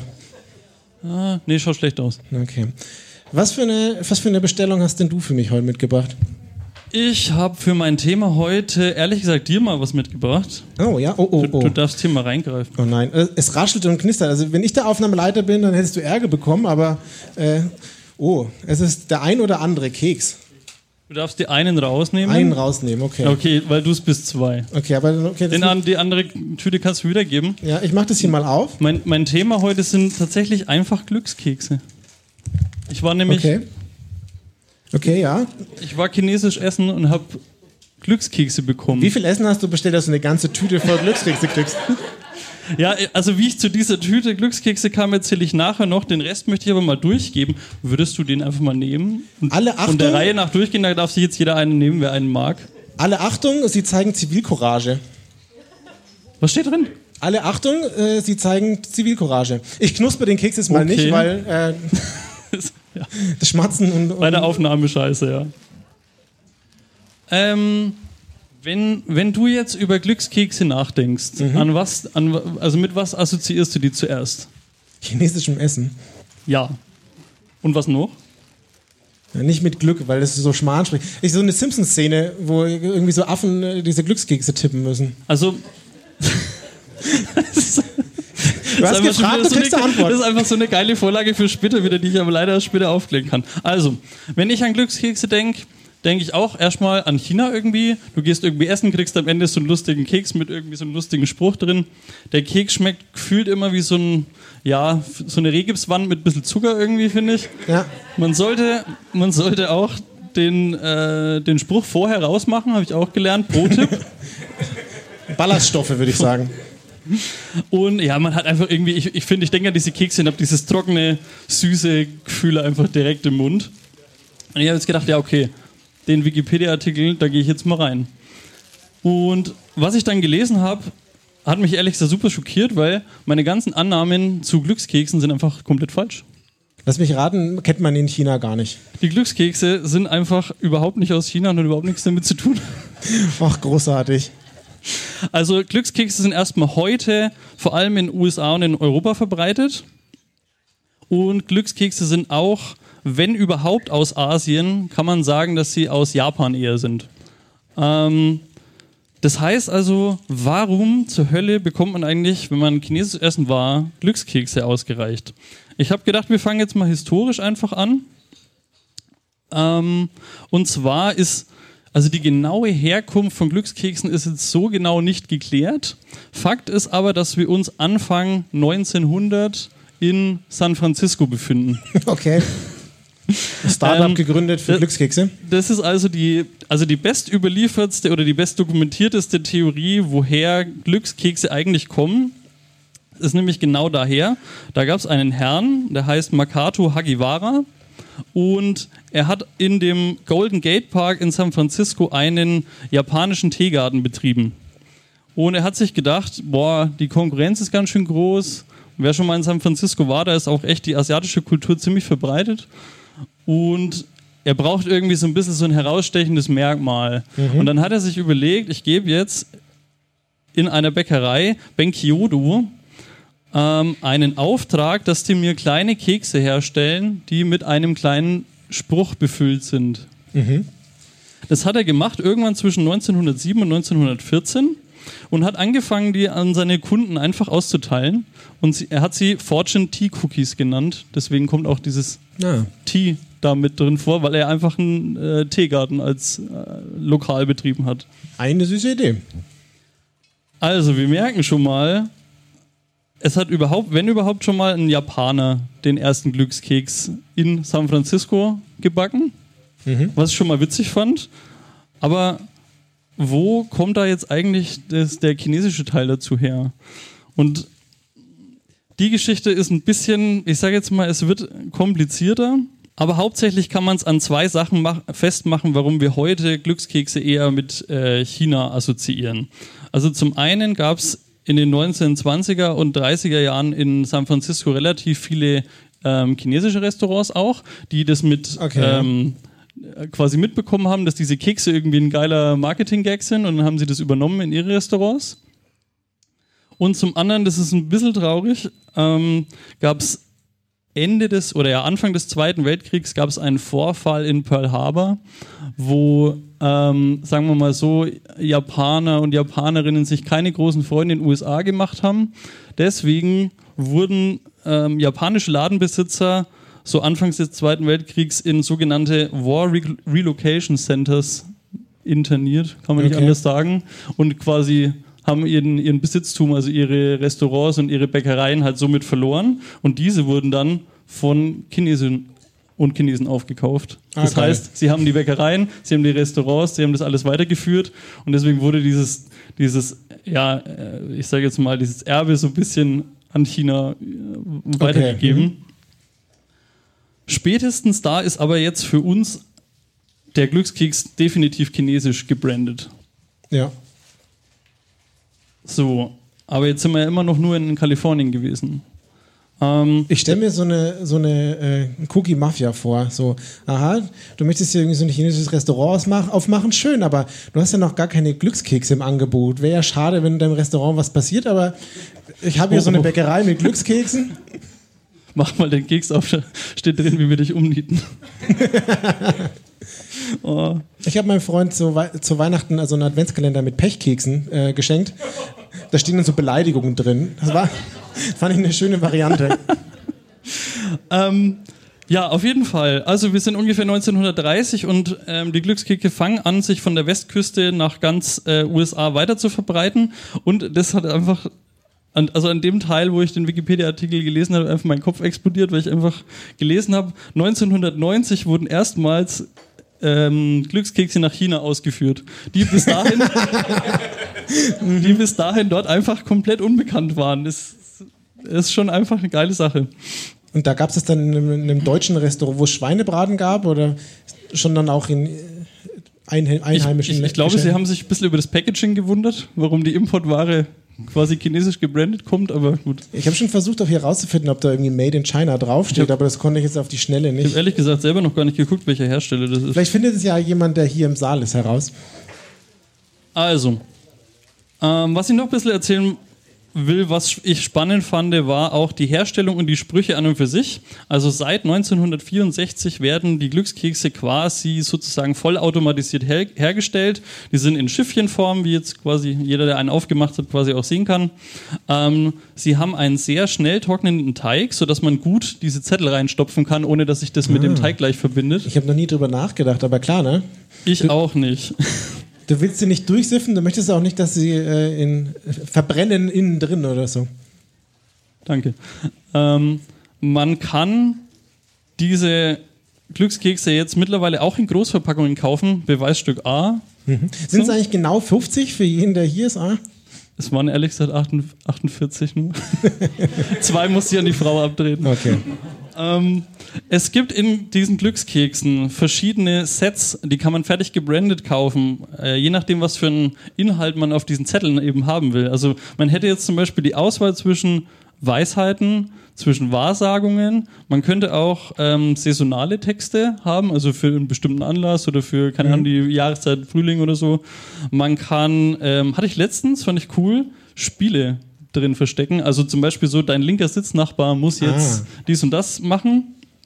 Es gibt auch welche, die einfach äh, komisch lustig halt sind. Oder ein Mix aus allem. Und Beleidigungen. Ich habe ehrlich gesagt, ich wollte mich vorbereiten, aber ich habe nicht nachgeschaut, welches Thema diese Glückskekse haben. Okay. Aber wo wir jetzt gleich auch über Sprü wo wir jetzt gerade über ähm, Sprüche sprechen, ich habe mir das immer so vorgestellt, dass das irgendwie so super chinesische Weisheiten sind, die da irgendwie voll deep in der Kultur verankert sind und so halt ja. Du einen kennst die Scheiß. Simpsons-Szene mit den Affen? Ja, genau. ähm, tatsächlich, also ich habe jetzt mal ein bisschen ähm, Zahlen rausgekramt. Es gibt die größte Firma in den USA, die chinesische ähm, Glückskekse herstellt, stellen ungefähr 5 Millionen Stück pro Tag her und die beinhalten 15.000 verschiedene Sprüche aus ihrer Datenbank, die sie pflegen. Okay, das ist ganz schön viel. Also ich hätte gedacht, dass das äh, weniger Variation hat. Viele Kekse oder viele Sprüche? Viele Sprüche. Äh, Beides viel, aber die, die Anzahl der, der Sprüche, also gefühlt steht auf jedem zweiten das gleiche, aber es ist halt irgendwie an, schon anders formuliert. Ähm, ja, der Konkurrent macht 4 Millionen am Tag und hat nur 5000 Sprüche, also das heißt, ja, da ist die Varietät nicht so groß. Ähm, die Sprüche werden oft von Freiberuflern geschrieben und auch von, von Mitarbeitern oder einfach den fucking Chefs dieser Herstellerfirma. Und ich möchte einfach, dass ihr euch das vorstellt, dass da irgend so ein Chef, du, der den ganzen Tag nichts anderes zu tun hat, da sitzt in seinem Büro, jetzt schreiben wir wieder so ein paar Sprüche und dann gebe ich die weiter und dann lasse ich die einfach in Kekse einpacken und versuche damit Leute zu behelligen. Das ist so geil einfach. Ich, ich stelle mir auch so, so, könntest auch das irgendwie so ein bisschen overengineeren und äh, so AB-Testing machen. Du hast irgendwie so eine Testgruppe, denen du irgendwie deine Sprüche vorliest und dann, wenn sie dann irgendwie mehr Durst bekommen, dann trinken sie noch was und das ist vielleicht ein guter Spruch oder so für deine Kneipe. Also, wenn die Chefs einfallslos sind, auf jeden Fall, äh, bedienen sie sich häufig noch an Horoskopen, Zitatsammlungen oder ähm, chinesische Sprichwörter, aber diese nur als Inspiration. Warum auch immer. Ähm, kleiner Ja, weil Fun sie beim Horoskop wissen sie ja nicht, wer es zieht und dann wäre es ja falsch und das wäre fatal. Ja. Apropos ziehen, ist auch ein gutes Stichwort. Kleiner Fun-Fact noch.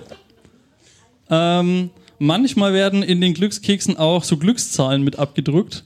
Und es gab ähm, 2005 einen Vorfall, dass die amerikanische Lotterie fünf von diesen sechs abgedruckten Gewinnzahlen zufällig auch in einer Lotterie gezogen hat.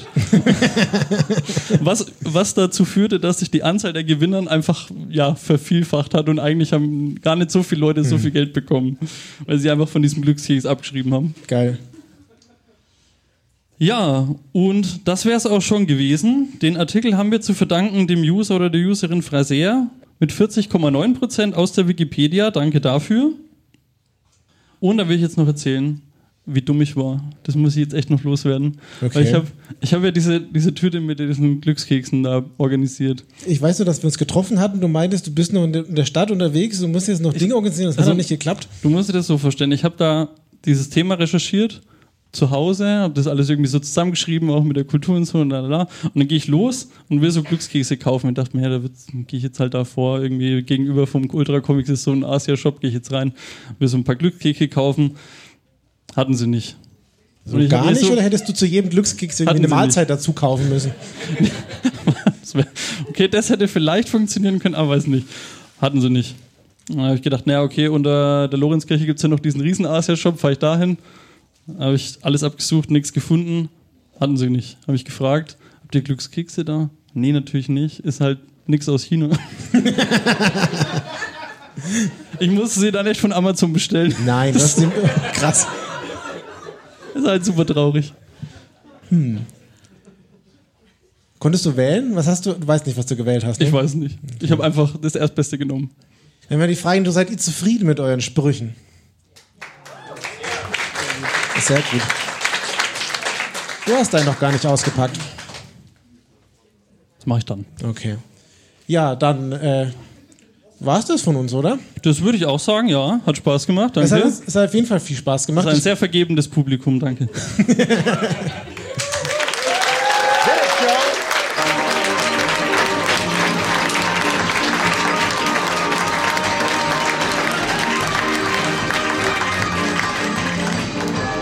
Gibt hier vielleicht auch noch ein paar Fragen im Publikum? Ihr liegt äh, ganz gut in der Zeit und ihr habt natürlich jetzt schon mal gar nicht schlecht, äh, gar nicht doof von euch das Publikum ein bisschen bestochen. Äh, hier vorne gleich. Äh, mal abgesehen von der Folter-Episode, gab es mal irgendeine Folge, wo ihr euch zwischendrin dachtet, ach du Scheiße, das geht gerade in eine ganz andere Richtung, als wir uns das gedacht hatten. Ja, Also, also außer Themen, wo wir uns komplett verzettelt haben und man einfach dieses Thema nochmal aufgenommen hat, weil unstrukturiert und unvorbereitet, aber ansonsten eigentlich nicht, glaube ich. Genau, also es Oder? war dann, genau, also es war jetzt auch nicht unendlich schlimm, aber es war dann irgendwie festgestellt, dass jetzt irgendwie der Flow nicht geklappt hat und dann haben wir Dinge umgestellt und dann war es wieder gut. Also spätestens, wenn man seinem eigenen Thema nimmer folgen kann, dann haben wir beschlossen, machen wir es lieber nochmal. Ja, aber einmal, glaube ich, war das, oder? Und die erste, die, die nullte Folge, die kennt nur der Philipp. Die Doppelung noch. Die Doppelung? Philipp, Philipp, soll ich dir mal dazu das Mikrofon vielleicht kurz in die Hand drücken? Ich meine, die, ist die, die Minus-1-Folge, die nur ganz wenige Leute Ja, gehört ja. haben. Ähm, vielleicht als Anekdote noch, ich war mal zu Gast, weil, keine Ahnung, wir kennen uns schon länger und äh, es hat sich ergeben, dass wir bei Events wie dem Kongress dann oft zu dritt äh, aufgenommen haben. Und einmal sozusagen, ihr habt ein ganz raffiniertes System, wie ihr ausmacht, über was ihr redet, dass ihr nicht zufällig das Gleiche habt. Und zwar, ich weiß nicht, ob ihr es noch weiter so macht, aber es ist immer Ja. so ein, die Anfangsbuchstaben von der Sache, zum Beispiel, keine Ahnung, jetzt Glückskekse, dann sagt man halt, ja, ich rede über GK. Und wenn dann das andere, die andere Person sagt, ich rede über LF, ah ja, okay, ah ja, okay, gut. Wir reden nicht über das Gleiche, ich weiß nicht, was es ist, aber es reicht. Ja, der Nocke meinte, er redet über G-Punkt heute. Ah ja, verstehe. Also ich habe einen Punkt geschrieben, den Rest hat er dazu interpretiert, da kann ich nichts für. Und einmal war ich bei euch zu Gast und äh, ich kam vorbereitet mit einem Thema und ähm, Nocke meinte, ja, ich re rede über das Thema NG. Und ich denke mir, ha, kein Problem, ich rede über was ganz anderes. Ah ja, ich, ich erinnere mich. Und oh Gott, als ja. du anfängst anzusetzen und ich denke mir so, oh shit, so könnte man das Thema auch nennen. Ich habe das gleiche Thema. Aber das Schöne war, ich sozusagen, das war bei mir dann so ein kleiner Bestandteil von mehreren Themen, sodass die Doppelung dann nicht so schlimm war. Ich, muss aber auch nett. dazu sagen, ich war halt auch schon selten dämlich. Wenn du bei uns zu Gast bist, kann ich einfach kein Thema nehmen, was mit Retro-Gaming zu tun hat. Das war einfach, Aber es war, es war sehr schön, deswegen vielen Dank. gebe ich gern zurück. Ja, ist ja wunderschön mit dir. Ja, allgemein auch der. All, Haben wir noch allgemein, Fragen? eine, eine Sache noch allgemein auch. Ich glaube, an dem Philipp haben wir auch schon ein, zwei Dankes losgelassen, aber an dieser Stelle auch nochmal, weil ohne den Philipp hätten wir die ganze Sache hier sowieso nicht gestartet mit unserem Podcast und nicht ganz viel Starthilfe geleistet, so technisch und auch, auch Ja. so generell. Also die ersten drei, vier Folgen haben wir mit dem äh, Podcast-Setup vom äh, Ach-Podcast aufgenommen. Habe ich noch nie gehört. Gibt es Kann noch ich dir Fragen? empfehlen. Da drüben? Irgendwer? Nein? Dann äh, hoffe ich, dass es nicht das letzte Mal war, dass wir euch irgendwo live auf der Bühne gesehen haben. Ich habe sehr viel gelernt. Ähm, ich weiß nicht, ob ich mit dem Wissen, Wissen jemals was anfangen kann, aber ähm, ich glaube, genau das zeichnet euren Podcast aus. Von daher, Flo, Flo, vielen Dank, das ist euer Applaus.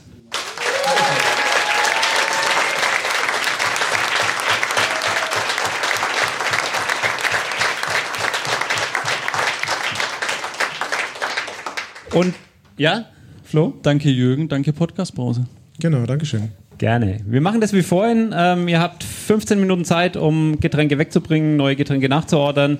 Machen wir wieder, ja, machen wir 18 Minuten draus, machen wir wieder Punkt 15 nach, geht's weiter. Podcast-Brause. Und jetzt kurze Pause. Gleich geht's weiter.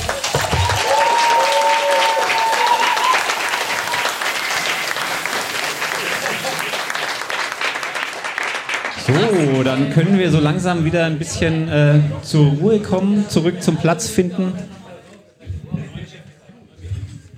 Und ähm, bis ihr da seid und äh, bis alles wieder soweit äh, gesettelt ist, kann ich ja mal so ein, zwei Sachen noch zum nächsten Podcast erzählen. Ähm, hallo Abi, hallo Cindy, schön, dass ihr heute da seid. Ihr habt die Ehre, heute diesen äh, ersten Podcast-Brauseabend zu einem würdigen Abschluss zu bringen. Ähm, das finde ich sehr gut, dass ihr euch dieser Herausforderung stellt. Und äh, Patrick, habe ich dir eigentlich erzählt, dass hier Radio Z irgendwie an der Entstehung des Podcasts mit dabei ist? Ist nicht so wichtig, ne? Ähm, kein Problem. Auch hier würde ich gerne kurz was vorlesen. Ähm, Cindy und Abi checken in ihrem Interviewformat das Leben und die Realität von People of Color POC. Ja, dabei geht es manchmal auch um Alltagsrassismus. Der Reality-Check ist aber viel mehr als das. Für mich ist er ein charmanter Appell an eine moderne Multikulti-Gesellschaft. Er ist leise und unaufgeregt, ganz ohne die große Rassismuskeule, spricht aber auch im Jahr 2023 in Deutschland super relevante Themen an. Ich hoffe, ich habe das halbwegs getroffen. Nicken, das ist schon mal gut. Und äh, was mir besonders gut gefällt, ich habe bei euch natürlich auch fleißig reingehört, ihr habt so ein eingebettetes Format, ähm, das Reality-Checkchen. Das finde ich einen, äh, einen sehr putzigen Begriff. Und ich stelle mir den Abend heute ein bisschen vor wie so ein ausgedehntes Reality-Checkchen, wo ihr so ein bisschen die Grundlagen erklärt von eurem Podcast, wo ihr aber auch äh, mir erklärt, warum jemand wie ich, der glaubt, natürlich kein Rassismusproblem zu haben, vielleicht doch ein Problem hat oder schlimmer noch eins sein könnte. Und ja, ich würde mich dem mal nähern und euch mal ein, zwei Fragen noch stellen. Abi, wieso braucht die Welt dringend einen Reality-Check? Ähm, warum braucht die Welt dringend einen Reality-Check? Also ich glaube, du hast ja gerade schon so schön gesagt, wie glaube ich auch viele andere Leute denken, dass man irgendwie frei von Rassismus ist und dass äh, man ja doch so offen ist und alles Mögliche. Und ähm, das Problem oder die Realität ist nun mal, dass wir alle mit rassistischen Mustern aufgewachsen sind. Also ich nehme mich da von allen am wenigsten raus. Wir werden so erzogen, wir lesen diese Kinderbücher, wir hören diese Lieder und wir schauen diese Filme und Serien. Und äh, genau deswegen oder unter anderem deswegen haben die Szene und ich eben diese Sendung gestartet, um so ein bisschen aufzuzeigen, wo Klischees äh, vielleicht gar nicht stimmen können und wer von Rassismus betroffen ist und wie es den Leuten damit auch geht. Aber eben nicht nur das, sondern es geht eigentlich einfach um die Lebens Lebensrealitäten von verschiedensten Personen. Cindy, auch an dich die Frage, die ich vorhin schon mal gestellt habe, aber ich bin da wahnsinnig neugierig, weil ich mich immer frage, wie, wie ist so die Geschichte hinter dem Podcast, wie kam es zustande? Kannst du dich an ein Schlüsselerlebnis erinnern, wo, wo, du gemerkt hast in deinem Leben, scheiße, die Welt braucht einfach diesen Podcast? Ähm, tatsächlich ist das so entstanden, dass die Abby gesagt hat, hast du Bock? Und dann dachte ich mir, ja, okay, wieso nicht? Also wie die meisten anderen Podcasts? Es war auch...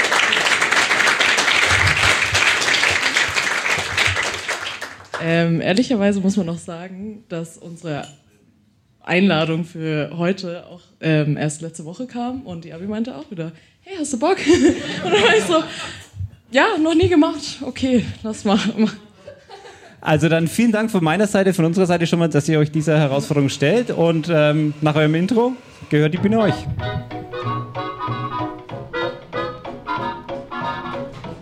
Du denkst, du hast Antirassismus durchgespielt?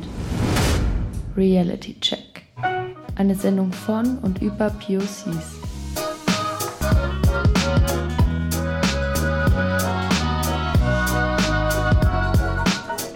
Jeden letzten Montag im Monat im Stoffwechsel bei Radio Z auf der 95.8. Oder auf Instagram at realitycheckchen.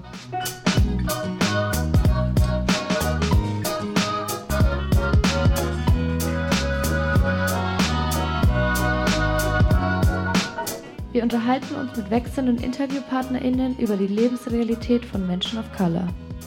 Gefördert von der Amadeo Antonio Stiftung.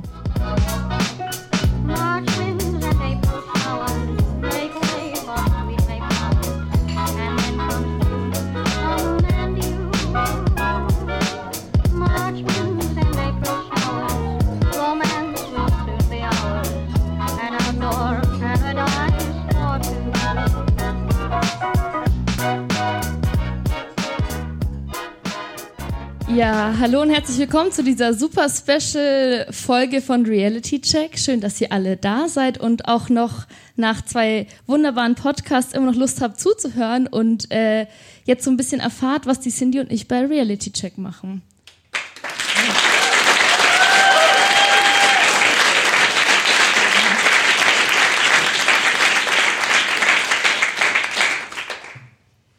Genau, die sind ja da schon verraten, dass wir letzte Woche angefragt wurden und jetzt haben wir so ein bisschen hin und her überlegt, was Sinn macht. Wir sind eigentlich ein Interviewformat, wir haben jetzt aber heute keine InterviewpartnerInnen hier äh, und wollen euch eigentlich einfach so ein bisschen erklären, was Reality Check ist und wer wir sind und warum wir das machen.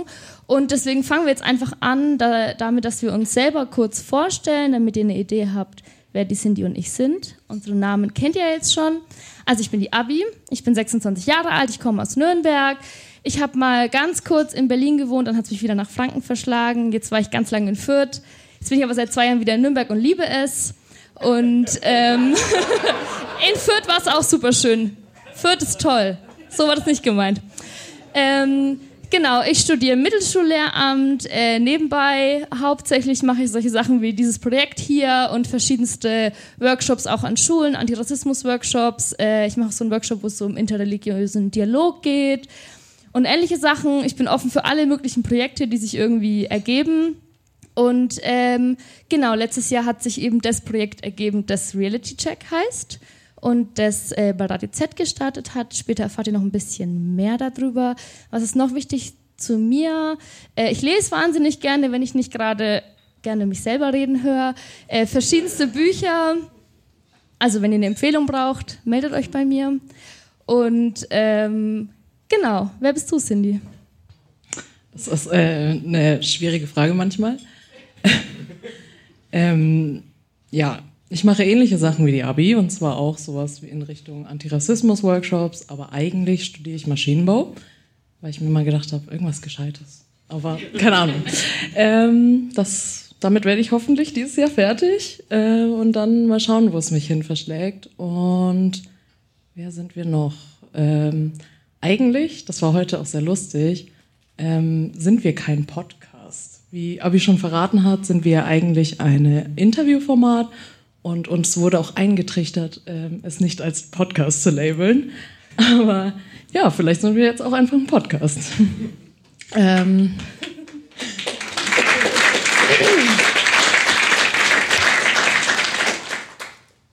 Ja, und ich dachte mir, vielleicht erzähle ich noch eine süße Geschichte von uns. Die Abi und ich kennen uns schon sehr lange, und zwar seit wir beide ungefähr fünf, sechs sind. Inzwischen sind wir 27, 26, 27. Sorry. Ja, normalerweise machen wir das im Studio.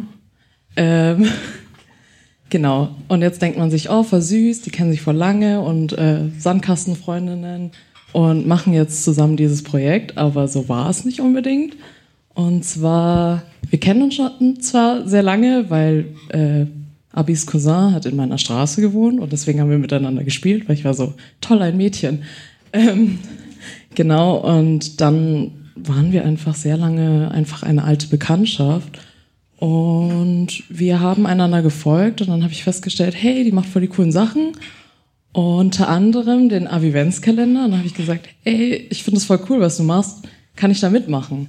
Ja. Und so haben wir wieder zueinander gefunden. Vielleicht erkläre ich ganz kurz für die wenigen hier, die ihn nicht kennen, was der Abivenzkalender ist. ähm, und zwar habe ich mir vor zwei Jahren, also 2020, ähm, das haben bestimmt viele von euch mitbekommen, ist in den USA George Floyd ermordet worden, ein schwarzer US-Amerikaner, der eben ähm, durch Polizeigewalt gestorben ist.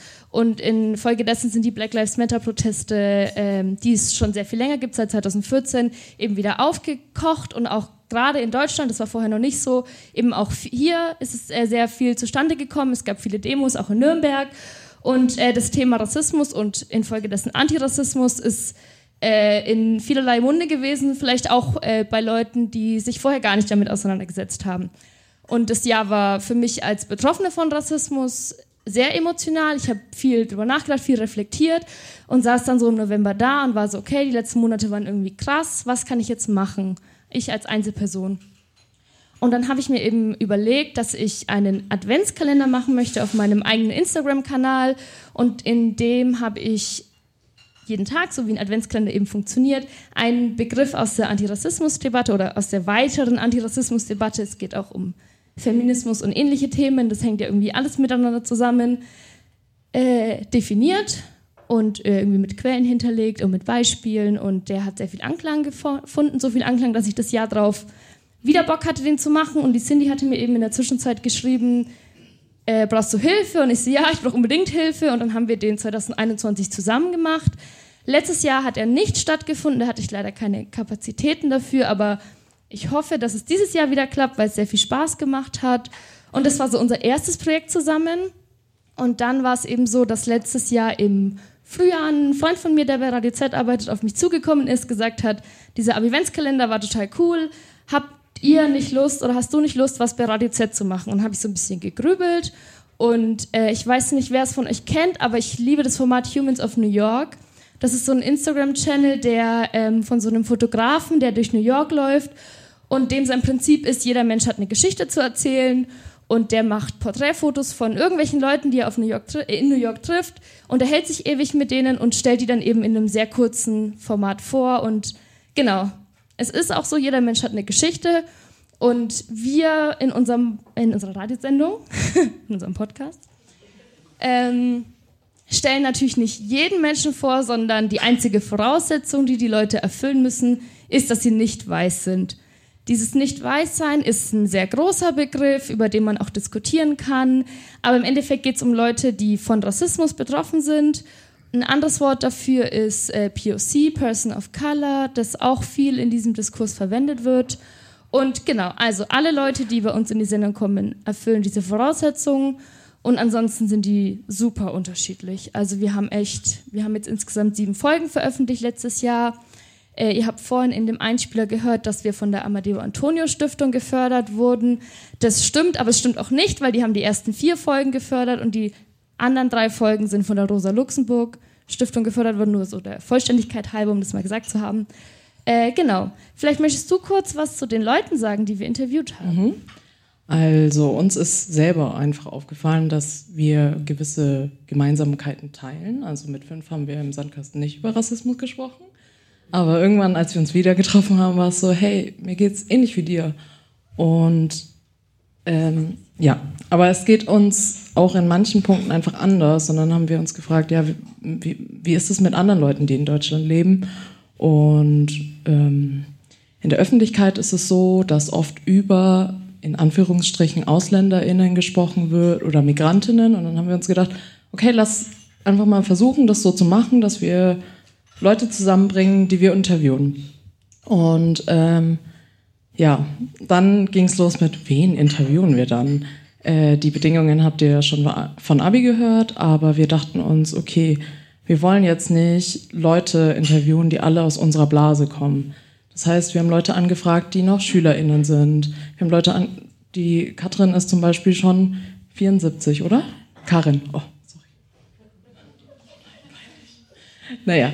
Ähm, und äh, ja, ihr merkt, ich bin gut mit Namen. Dann haben wir noch den Kasra interviewt. Ähm, ja, die Leute, die wir interviewt haben, kamen auch, kamen auch in Anführungsstrichen aus verschiedenen Le Ländern also hatten verschiedenen Migrationshintergrund, ob es jetzt Iran ist oder Vietnam ist ähm, oder wie sich die Leute eben betiteln. Und in unserem Format, das hat der Jürgen schon gesagt, ähm, haben wir diese Reality-Checkchen. Ähm, was wir auch festgestellt haben, ist, dass dieser Diskurs sehr akademisch ist. Also in den Blasen, in denen wir uns befinden, werfen wir immer so Wörter umeinander und dann ist die Frage, was bedeuten diese ganzen Begriffe? Ja, sollen wir mal eins abspielen? Ja, wir haben euch natürlich so ein Reality-Check hier mitgebracht.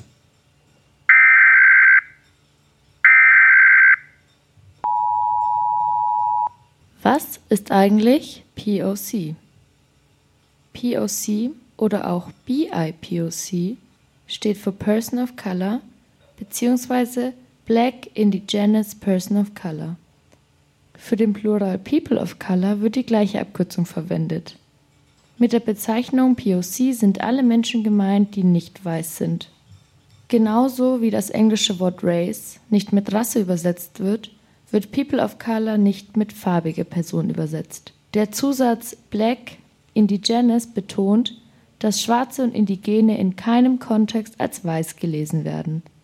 Anders als bei POC die in manchen Kontexten als weiß gelesen werden können. Der Begriff ist eine politische Selbstbezeichnung, das bedeutet, er ist aus einem Widerstand entstanden und steht bis heute für die Kämpfe gegen Unterdrückung und für mehr Gleichberechtigung. Ähm, genau, das war jetzt so ein bisschen die verkürzte.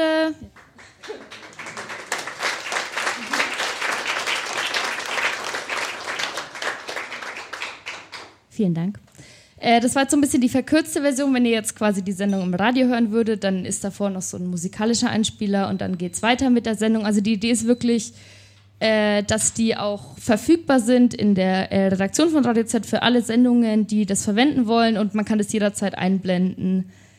Äh, und man sieht da jetzt auch wieder so ein bisschen die Brücke zu, den Real, äh, zu meinem Ab-Events-Kalender, der ja auch Definitionen sind. Und genau, das war so ein bisschen die Brücke, die wir da schlagen wollten damit ihr euch jetzt mal so ein bisschen vorstellen könnt, wie so eine Folge abläuft. Also es ist echt, was ich so toll finde an denen, ist, dass wir wirklich in jeder Folge, oder ich finde, dass wir in jeder Folge geschafft haben, so eine tolle Mischung zu finden zwischen ähm, einmal, klar, es ist irgendwie ernst und es geht auch in jeder Folge in irgendeiner Form um Rassismus und wie es den Leuten damit geht und wie sie davon betroffen sind. Aber es ist auch immer total schön und witzig und unser aller Lieblingsthema von der Cindy und mir ist Essen. Also wir reden auch fast immer irgendwie darüber, was so die Leute vielleicht von der nicht-deutschen Seite an Essen mitbringen, was irgendwie noch im Mainstream fehlt. Und wenn man sich so eine Folge anhört, dann hört man eigentlich immer, wie wir interviewen übrigens abwechselnd. Also die Hälfte der Folgen habe ich interviewt und die andere Hälfte ähm, die Cindy. Und man hört eigentlich immer, wie uns der Sabber im Mund zusammenläuft, wenn wir irgendwie über Essen reden und wir völlig den Faden verlieren und eine halbe Stunde über irgendwelche Gerichte reden, weil das eben einfach unser, unser Lieblingsthema ist. Äh, genau. Und was auch eben ganz wichtig ist, ist so dieses Thema Bezeichnungen, weil es gibt einfach wahnsinnig viele und klar kann man irgendwie so ein paar festlegen, die man für den größten Teil einer Gruppe Menschen verwenden kann.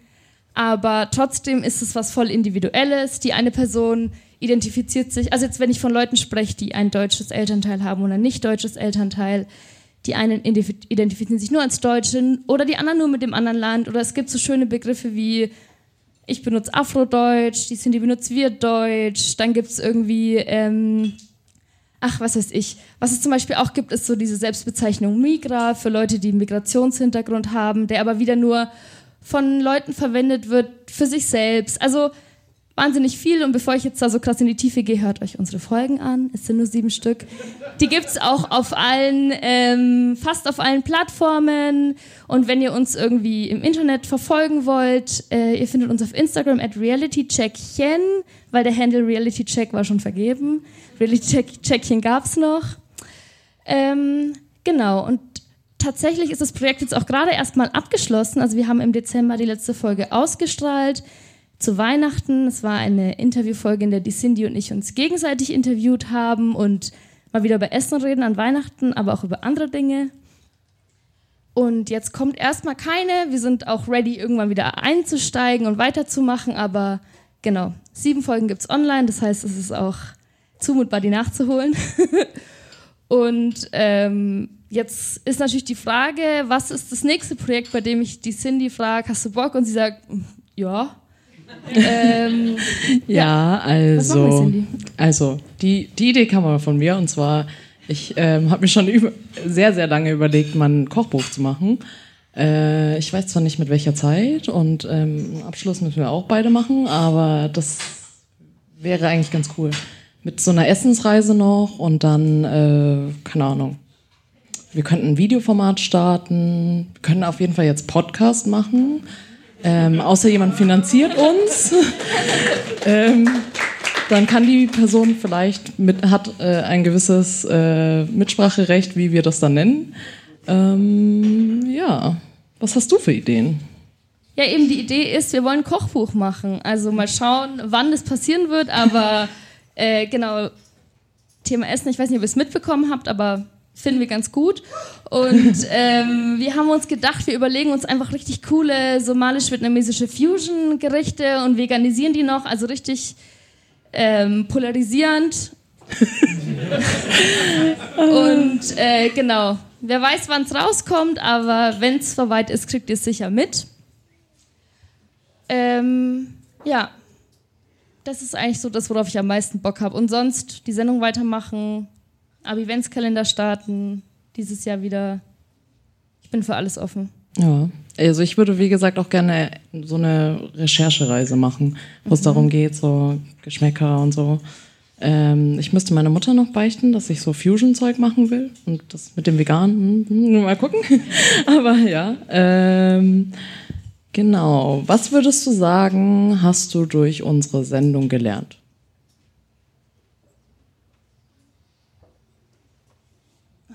Unsere Sendung gelernt? Also erstmal habe ich gelernt, wie viel Spaß mir das macht, Leute zu interviewen. Also ich habe das vorher noch nie gemacht. Das war das erste Mal, dass ich sowas ausprobieren durfte und es hat mir wahnsinnig viel Spaß gemacht. Ich habe Lust, sowas in Zukunft weiterzumachen und ähm, ich finde es einfach so wahnsinnig spannend, verschiedene Leute kennenzulernen und zu sehen, wie die die Welt sehen und ähm, von was die so beeinflusst werden und was mich verbindet mit Leuten, was mich auch unterscheidet von anderen Leuten, die eben auch POCs sind. Und ja, ich glaube, das habe ich am meisten gelernt. Hast du was, was du besonders gelernt hast? Ähm, weil wir ja so unterschiedliche Leute äh, interviewt haben, dachte ich mir so, ja, äh, man würde sagen, das sind alles in Anführungsstrichen ähm, Ausländer oder wie man würde es schimpfen mit die mit Migrationshintergrund oder Vordergrund. Ähm, aber das Leben selber sieht so anders aus und es klingt immer so, boah, voll die schweren Sachen, die ihr macht, aber eigentlich haben alle auch sehr lustige Sachen mitgebracht oder halt eben Essen. Und, äh, und ja, äh, ich habe auch viele Geschichtssachen gelernt tatsächlich, dadurch, dass wir auch ein bisschen recherchieren mussten. Ähm, zum Beispiel über afrodeutsche Geschichte. Also es war etwas, mit dem ich mich nicht befasste und ich weiß nicht, ich glaube, mein Interesse ist dafür schon da, aber dadurch, dass ich es musste, war es halt einfach cool, dass ich was Neues gelernt habe. Und ja, ich bin gespannt, was sonst noch kommt. Und ich glaube, ich würde den Leuten jetzt mal übergeben, uns Fragen zu stellen. Wir, die Abi hat es ja schon gesagt, wir haben das abwechselnd gemacht und bis auf die letzte Folge haben wir ja gar nicht so viel miteinander geredet. Ähm, aber wir reden auch ab und zu miteinander. Ähm, ja, falls jemand oder so Fragen hat, dann wären wir offen dafür. Ihr habt jetzt davon geschwärmt, dass ihr so gerne über, äh, dass ihr gerne esst und äh, gerne darüber redet, aber was ist denn jetzt euer Lieblingsgericht und warum? Also Entscheidungen hasse ich eh. Deswegen, vielleicht kannst du da schneller antworten als ich. Hm, vielleicht bin ich beeinflusst, weil ich das heute gegessen habe. Ich esse ganz gern Banbao. Ähm, ist noch ein Gericht, das es noch nicht in deutsche äh, in Restaurants geschafft hat. Ähm, das ist so ein eigentlich ist es ein bisschen wie Germknödel, aber deftig. Also es ist gefüllt mit so Glasnudeln, Morcheln, Pinseln. Mm, ich glaube, also normalerweise Hack, ich esse kein Fleisch mehr, aber ähm, ja, ist auf jeden Fall sehr lecker. Mm, und sonst esse ich gerne Pizza. Ich glaube, da würden mir die meisten zustimmen. Äh, ja, Abi. Also ich glaube, wir haben schon mal festgestellt, dass wir uns auf die italienische Küche gut einigen können. Nudeln mit Tomatensauce geht immer. Kann ich, glaube ich, jeden Tag dreimal essen. Ähm, und was auch sehr lecker ist, was vielleicht nicht ganz so viele kennen wie Nudeln mit Tomatensauce, ist Injera. Das gibt es einmal in der somalischen Küche, aber auch in der äthiopischen, eritreischen Küche. Und es sind so, im weitesten Sinne sehen die aus wie Pfannkuchen, aber es ist ein Hefeteig in Äthiopien benutzt man so Teffmehl, das ist so ein bisschen grauer. Falls ihr den Shashamanen kennt am Zop. Es gibt in der Südstadt auch ein paar äthiopische Restaurants. Es gibt leider keine somalischen Restaurants in Nürnberg, aber das äthiopische Injera kommt ganz gut ran. Und das Tolle am Äthiopischen ist, ist dadurch, dass es da so viele orthodoxe Christen gibt, die kein Fleisch essen, haben die fünf verschiedene vegetarische Soßen, die alle unfassbar lecker sind. Und ähm, da kann man sich richtig schon den Bauch vollschlagen, aber man darf nicht vergessen, dass man da Hefefladen isst und das so zehn Minuten nachdem man fertig mit dem Essen ist, ganz schön nachgärt im Bauch. Also wenn ihr denkt, ihr seid voll, ihr seid zehn Minuten später noch sehr viel voller. Hm. Gibt es noch weitere Fragen? Ich habe eine Frage. Ich habe noch nicht äh, eine Folge von eurer Podcast slash Radio Show slash was auch immer es ist. Ähm, aber gab es eine Momente in den Interviews, das euch total bewegt oder überrascht hat, das jetzt in Erinnerung bleibt? Ähm, also für mich war es das Interview, ähm, wo es um afrodeutsche Geschichte geht und ich hatte noch nie, also ich habe mich bis dato halt nicht damit befasst. Ähm, das ist unsere zweite Folge und äh, es ist sehr bewegend, was so in Deutschland passiert ist. Und ich will eigentlich nicht so viel spoilern, dann müsst ihr es selber hören. Folge Aber zwei. ja, es ist, äh, das war krass. Aber ja. Dann gab es hier noch eine Frage. Zwei Sachen. Das eine, hey, man kann euch online abonnieren, man kann euch frei hören, ihr seid ein Podcast. Wenn ihr euch anders nennen wollt, könnt ihr das tun, aber also nennt euch wie ihr wollt, aber es ist kein Thron, dass man etwas nur Podcast nennen darf, wann es ist, man kann euch abonnieren, ihr seid ein Podcast.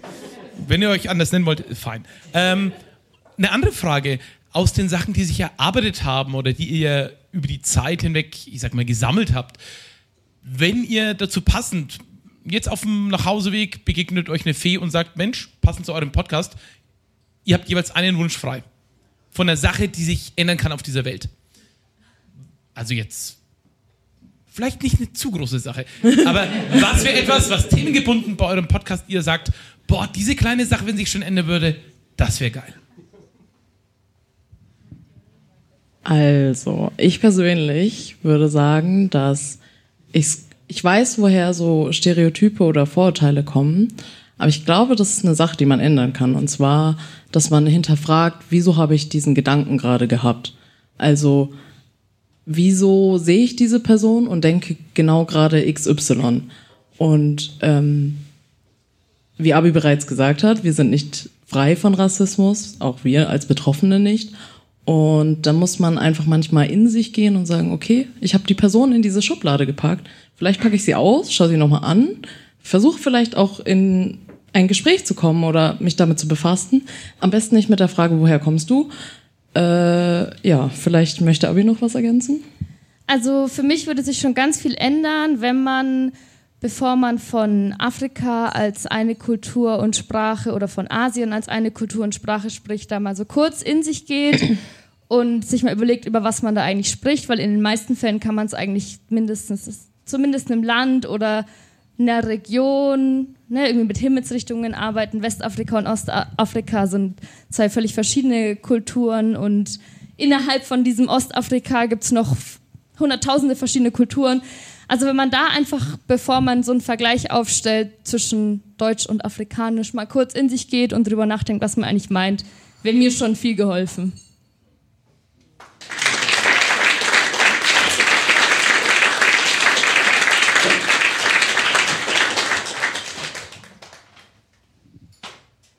Noch jemand? Ja. Ich habe eine Frage über Musik. Und zwar, ähm, ihr, ihr seht, ich habe ein Metal-Shirt an und ich, ich bin den, äh, Metal-Fest vom letzten Jahr Pilsen, Tschechien. Ich, hab, äh, ich bin in der 2000er-Szene groß geworden und wir haben immer dieses Selbstbild, dass wir die offenste Szene überhaupt sind, dass bei uns alle total super aufgenommen sind. Und irgendwann äh, in den letzten Jahren, wenn man sich ein bisschen näher mit äh, dem eigenen Rassismus beschäftigt, fällt einem so auf, ich habe weder vor noch auf der Bühne jemals eine Person of Color gesehen. Zumindest keine, die mir aufgefallen wäre. Und deswegen würde ich mich, würd mich interessieren, wenn man professionell Antirassismusarbeit betreibt, wie ihr beide, ich sage mal professionell, ja, nimm das Problem bitte an. Äh, habt ihr einen Blick auf die Metal-Hardrock-Szene? Sind wir mehr, weniger rassistisch als der Rest der Gesellschaft? Sind wir durchschnittlich, sind wir besser? Das würde mich einfach interessieren. Danke. Äh, gute Frage. Das ist jetzt leider keine Musikszene, in der ich mich super gut auskenne, aber ich glaube, man kann generell sagen, dass es also es gibt zumindest keine Musikszene, die frei davon ist. Ne? In jeder Musikszene gibt es irgendwie das Problem und ich glaube, ich bin zu wenig Musikwissenschaftlerin, dass ich jetzt dir das genau erläutern kann, wie es jetzt beim Metal ist. Aber ähm, fast jede Musikrichtung oder viele Musikrichtungen, die heute beliebt sind, kommen irgendwie aus einer schwarzen Szene, aus einer schwarzen Kultur. Gerade in den USA gibt es viele äh, Musikszenen, die eigentlich von Schwarzen geprägt wurden, die dann kein Schwein hören wollte. Und dann ist halt jemand Weißes, zum Beispiel Elvis, hergekommen, hat sich diese, äh, diesen Musikstil genommen und ist dann dafür berühmt geworden. Aber auf Metal kann ich es jetzt leider nicht beziehen. Sorry. Ich kann an der Stelle sagen, Metal kommt von Rock, Rock kommt Blues und Blues ist schwarze Musik.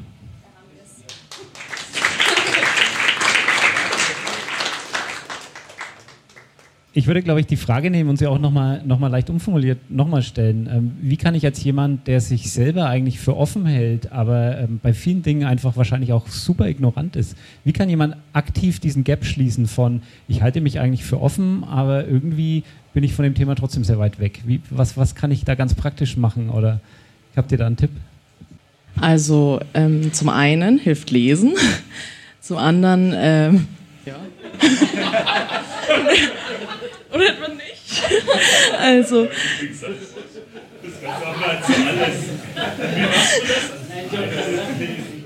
Ja, also es gibt viele gute Bücher, wenn du Empfehlungen brauchst, die Abi ist da.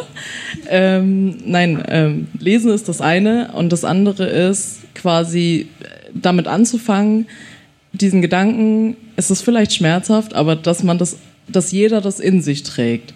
Also nur weil ich äh, jetzt Asiatin bin, kann ich nicht sagen, dass ich frei von Rassismus bin oder keine Ahnung. Wenn man sagt, okay, ich hatte den und den Gedanken, wo kommt der her?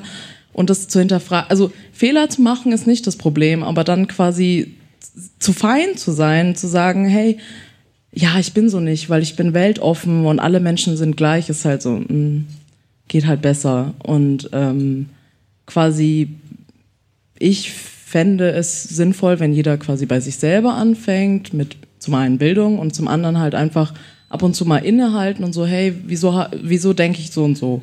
Weil wenn mir beigebracht wird, ähm, weiße Menschen sind mehr wert als schwarze Menschen, dann, also das kommt ja nicht von, von nichts. Also es ist nicht in einem luftleeren Raum entstanden und wir sind alle irgendwie davon geprägt. Und wenn man sich dann Gedanken darüber macht, dann ist schon mal so der erste Schritt angefangen. Und dann lesen. Ich glaube, was du ganz aktiv machen kannst, ist dir, wenn du jetzt über Musik sprechen willst, schreibst du dir mal deine Top 10 Artists auf, deine Top 10 Songs, deine Top 10 Filme, Top 10 SchauspielerInnen und schaust mal, wie divers das ist und dann fragst du dich mal, warum das so ist, warum es nicht so ist.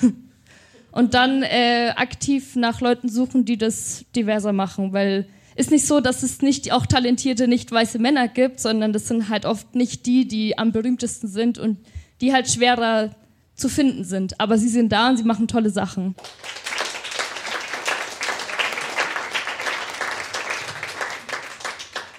Hier haben wir noch eine Frage. Ja, mir ist aufgefallen, ihr gendert sehr stringent. Ich wollte nur mal fragen, so erfahrungsgemäß, habt ihr da schon negatives Feedback von eurer Umgebung zugehört? Also dadurch, dass das unser erster, erster Live-Podcast ist. Nein. äh, ich komme eigentlich ganz gut damit klar. Und ähm, die Leute, die sich mit mir umgeben, kommen auch ganz gut damit klar. Ja, zu dem Thema würde ich auch sagen, ey, wenn das irgendwem einfach mehr taugt, das zu machen, dann mache ich das halt einfach. Also wenn, wenn jemand mir sagt, so, ich fühle mich wohler damit, wenn, dass du das machst, dann denke ich mir, ja, okay, wenn du das möchtest, dann mache ich das einfach. Guten Tag. Äh, ich wollte noch fragen, weil ihr beide erwähnt habt, dass ihr Antirassismus-Workshops und ähnliches äh, macht. In welchem Rahmen macht ihr das denn? Weil ich bin jetzt zum Beispiel äh, Jugendsozialarbeiter an der Schule und wäre natürlich an sowas auch interessiert, ganz generell. Also macht ihr das im Rahmen irgendeines Projektes, wo ihr lokal an einem Ort seid oder geht ihr quasi zu bestimmten Or äh, Organisationen oder eben Einrichtungen wie Schulen hin? Genau, da hätte ich eigentlich einfach die Frage, was macht ihr da genau? Also es gibt einmal in Nürnberg den ganz tollen Verein wie Integrate. Ähm, der sitzt in Gostenhof am Plärra und ähm, die haben ganz tolle Antirassismus- und auch Antidiskriminierungsworkshops, wo wir mit, also die gehen an Schulen und ähm, ich weiß nicht, wie genau das mit der Förderung funktioniert, wer das dann bezahlt und wer dann welche Schule das dann bekommt. Äh, aber wenn dich das interessiert, kannst du ja gerne dich da mal nach nach dem Podcast hier bei uns melden. Und ansonsten gibt es in Nürnberg auch die Black Community Foundation, bei der ich Teil bin, die eben damals bei diesen Black Lives Matter Protesten 2020 entstanden ist. Die ist Teil der Initiative Schwarzer Menschen in Deutschland. Das ist ein Verein, den es schon ganz lange gibt und der sich eben einsetzt. Und ähm, da sind wir jetzt auch schon öfter angefragt worden, ich und eine äh, Kollegin. Und das ist ein Workshop, den ich selber konzipiert habe, mit dem ich dann an Schulen gehe, der dann zum Beispiel vom Bezirksjugendring ähm, bezahlt wird. Aber ich glaube, das ist so ein bisschen abhängig von welche Schule, wo die ist und wer gerade Geld hat. Das ist ja immer ein Problem im sozialen Bereich, aber wenn es da ist, Leider dann kommen wir wahr. auch gerne zu euch an die Schule. Danke auf jeden Fall für die Antwort, ja.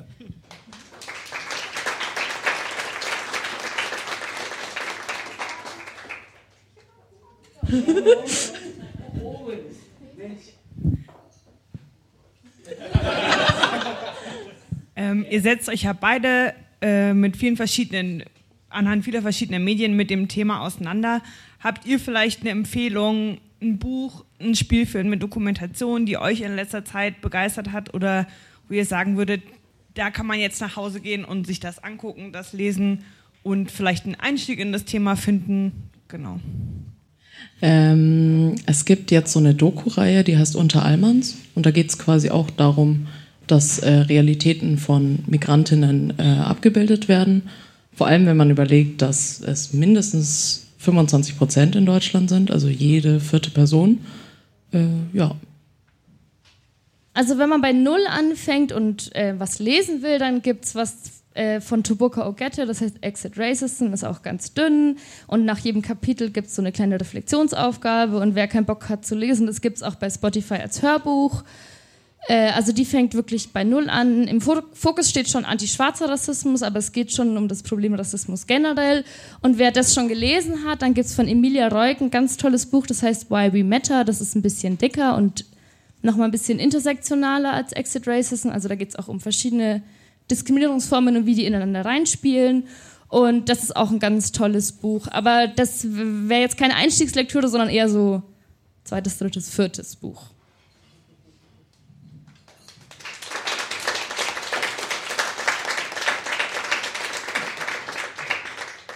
Eine Frage haben wir noch. Hallo. Hallo. Ähm, ihr hattet ja viele tolle InterviewpartnerInnen da und die waren alle eher normal, jetzt keine berühmten. Aber wenn ihr eine berühmte Person interviewen könntet, welche wäre das? Jede Person. Also bin ich gerade total Fangirl, ist Sinthujan Varadaraja. Das ist ein, äh, ein äh, Geopolitikerin. Und da kam jetzt gerade ein Buch raus, das heißt An alle Orte, die hinter uns liegen. Und da geht es um die, also äh, Sinthujan kommt aus Sri Lanka, aus Elam Tamil. Ich werde jetzt nicht näher auf die Geschichte eingehen, aber da gibt es auch eine lange Geschichte von Genozid und ähm, von verschiedenen Völkern, die gegeneinander sind und wo eben eine Gruppe ganz stark und auch schon ganz lange unterdrückt wird. Und da kam jetzt eben ein Buch raus, wo es um die Familiengeschichte ging und eigentlich geht es aber um die Geschichte der Kamera und wie die so ähm, zusammenspielt mit Kolonialismus und wer die Macht hat. Also es ist nicht die, äh, auch keine Einstiegslektüre, aber es ist ein wahnsinnig tolles und poetisches Buch und auch ähm, der Instagram-Kanal von Sintujan ist einfach sehr, sehr ähm, empfehlenswert und auch immer wieder, tut immer wieder weh, weil schon ganz schön äh, harte Sachen auch rausgehauen werden. Also jetzt in Bezug auf vor allem so Kolonialismus und was der eben heute noch für eine Rolle spielt. Aber es ist eine Person, bei der ich immer wieder irgendwie ins eigene Reflektieren komme und die ich sehr, sehr gerne interviewen würde. Würde ich zustimmen. Hm, Ich glaube, ich hätte Interesse an gewissen Journalistinnen, aber die schreiben ja auch Artikel, also man kann schon von denen lesen. Ähm, aber ich glaube, meine Wahl wäre Vanessa Wu. Ähm, es ist eine Journalistin, ähm, die auch Wirtdeutsche ist und ich finde es super spannend, wie sie denkt und auch das hat bei mir so gewisse Wellen geschlagen. Ja, deswegen.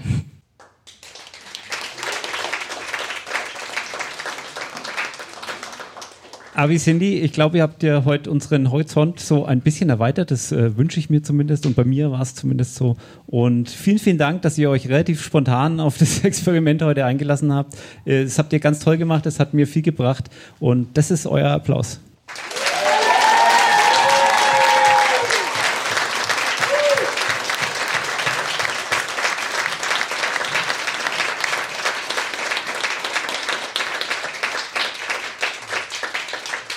Ja, ich glaube, ähm, das war ein schöner Abend. Also ich fand ihn sehr gelungen. Ich hoffe, euch geht's genauso. Äh, Kalli, wie geht's denn weiter mit der Podcast-Brause? Naja, wir müssen ja erstmal eine neue Tradition Ach so. äh, begründen. Okay. Das ist das erste Mal, das erste Mal ist immer dafür da, um neue Traditionen zu begründen. Es heißt ja nicht umsonst Podcast Brause.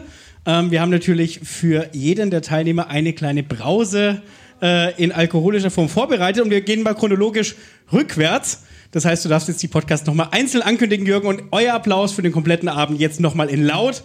Jürgen, bitte. Ich war so frei, jetzt die Brause schon mal direkt zu überreichen an den Reality-Check. Dann zu uns, gerne auch nach vorne. Flo und Flo, kommt zu uns. Wo sind meine beiden Flo's? Ich habe hier, noch- ich hab hier noch ein entbehrliches kleines äh, Ü- Überreichsel für euch. Vielen Dank, dass ihr heute dabei wart.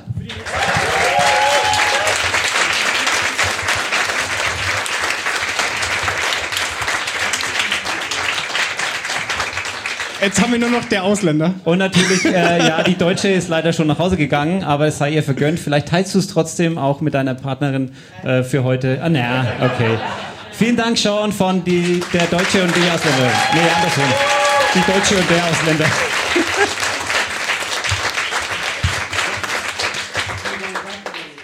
Ich würde jetzt vorschlagen, äh, um äh, die, gleichzeitig Technik machen und, äh, und reden ist nicht äh, empfehlenswert.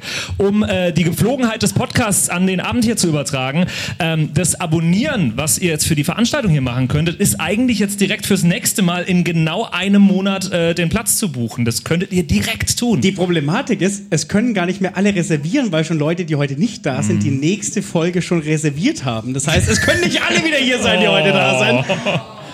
Nehmt es zum Ansporn, euch gleich anzumelden. Also ich Ähm, bin einfach mal so frei und sage, wenn sich ganz schnell ganz viele anmelden, dann hätten wir vielleicht noch ein, zwei Ideen, wie wir hier nochmal 10, 20, 30, 40 Leute irgendwie noch 10, anderweitig unterbringen. 10, 12, ja. Also 10 auf jeden Fall. Von daher geht nach Hause, erzählt allen davon, äh, klickt auf Anmelden fürs nächste Mal. Der 1. März, wieder um 19 Uhr, wieder hier. Und äh, drei neue Podcasts, über die ihr dann spätestens in der nächsten Folge äh, der uns Podcast-Pause äh, vielleicht schon mehr erfahrt. Und das ist, ist ja sowieso auch das, äh, was am Podcast am Ende ganz oft steht, dieses äh, jetzt hier noch kommentieren und bewerten und so weiter. Das ist jetzt eigentlich für den heutigen Abend das, äh, was ihr jetzt machen könnt, indem ihr danach zu uns kommt und uns gerne auch jederzeit Feedback gibt. Wir sind äh, offen für alle Ideen und für alle Anregungen. Oder wenn ihr auch Bock habt, selber mal hier vorn zu stehen mit eurem Podcast. Das ist der wichtigste Punkt. Wenn ihr Podcast-Empfehlungen habt, schickt sie uns oder schickt den Podcast, dass sie sich an uns melden. Äh, denn wir haben mindestens sechs Folgen in dieser Staffel. Das heißt, wir haben noch Platz für fünf mal drei macht. 15. Und die Plätze werden auch hier knapp, denn einen habe ich direkt vorhin schon verpflichtet. Also es sind jetzt schon nur noch mal äh, fünf, vier mal drei und einmal zwei. So, von daher. Äh, und wenn ihr schnell einen Podcast noch starten wollt, also auch da können wir euch vielleicht weiterhelfen. Ey, das ist sowieso, wenn ihr jetzt sagt nach dem heutigen Abend, ich habe Bock, äh, selber einen Podcast zu machen, ich denke jetzt vielleicht mal drüber nach, nee, macht es einfach, startet. Jeder von uns hat irgendwie mal damit gestartet, einfach sich hingesetzt, in irgendeinem Mikrofon äh, angefangen, Podcast zu machen und es ist einfach das beste Hobby der ganzen Welt. Und ich hoffe, das haben wir heute auch wieder gemerkt, den Abend über. So, und zum krönenden Abschluss, wenn es euch gefallen hat hier bei uns, dann macht noch mal Lärm für die letzten Sekunden der Aufnahme des heutigen Abends.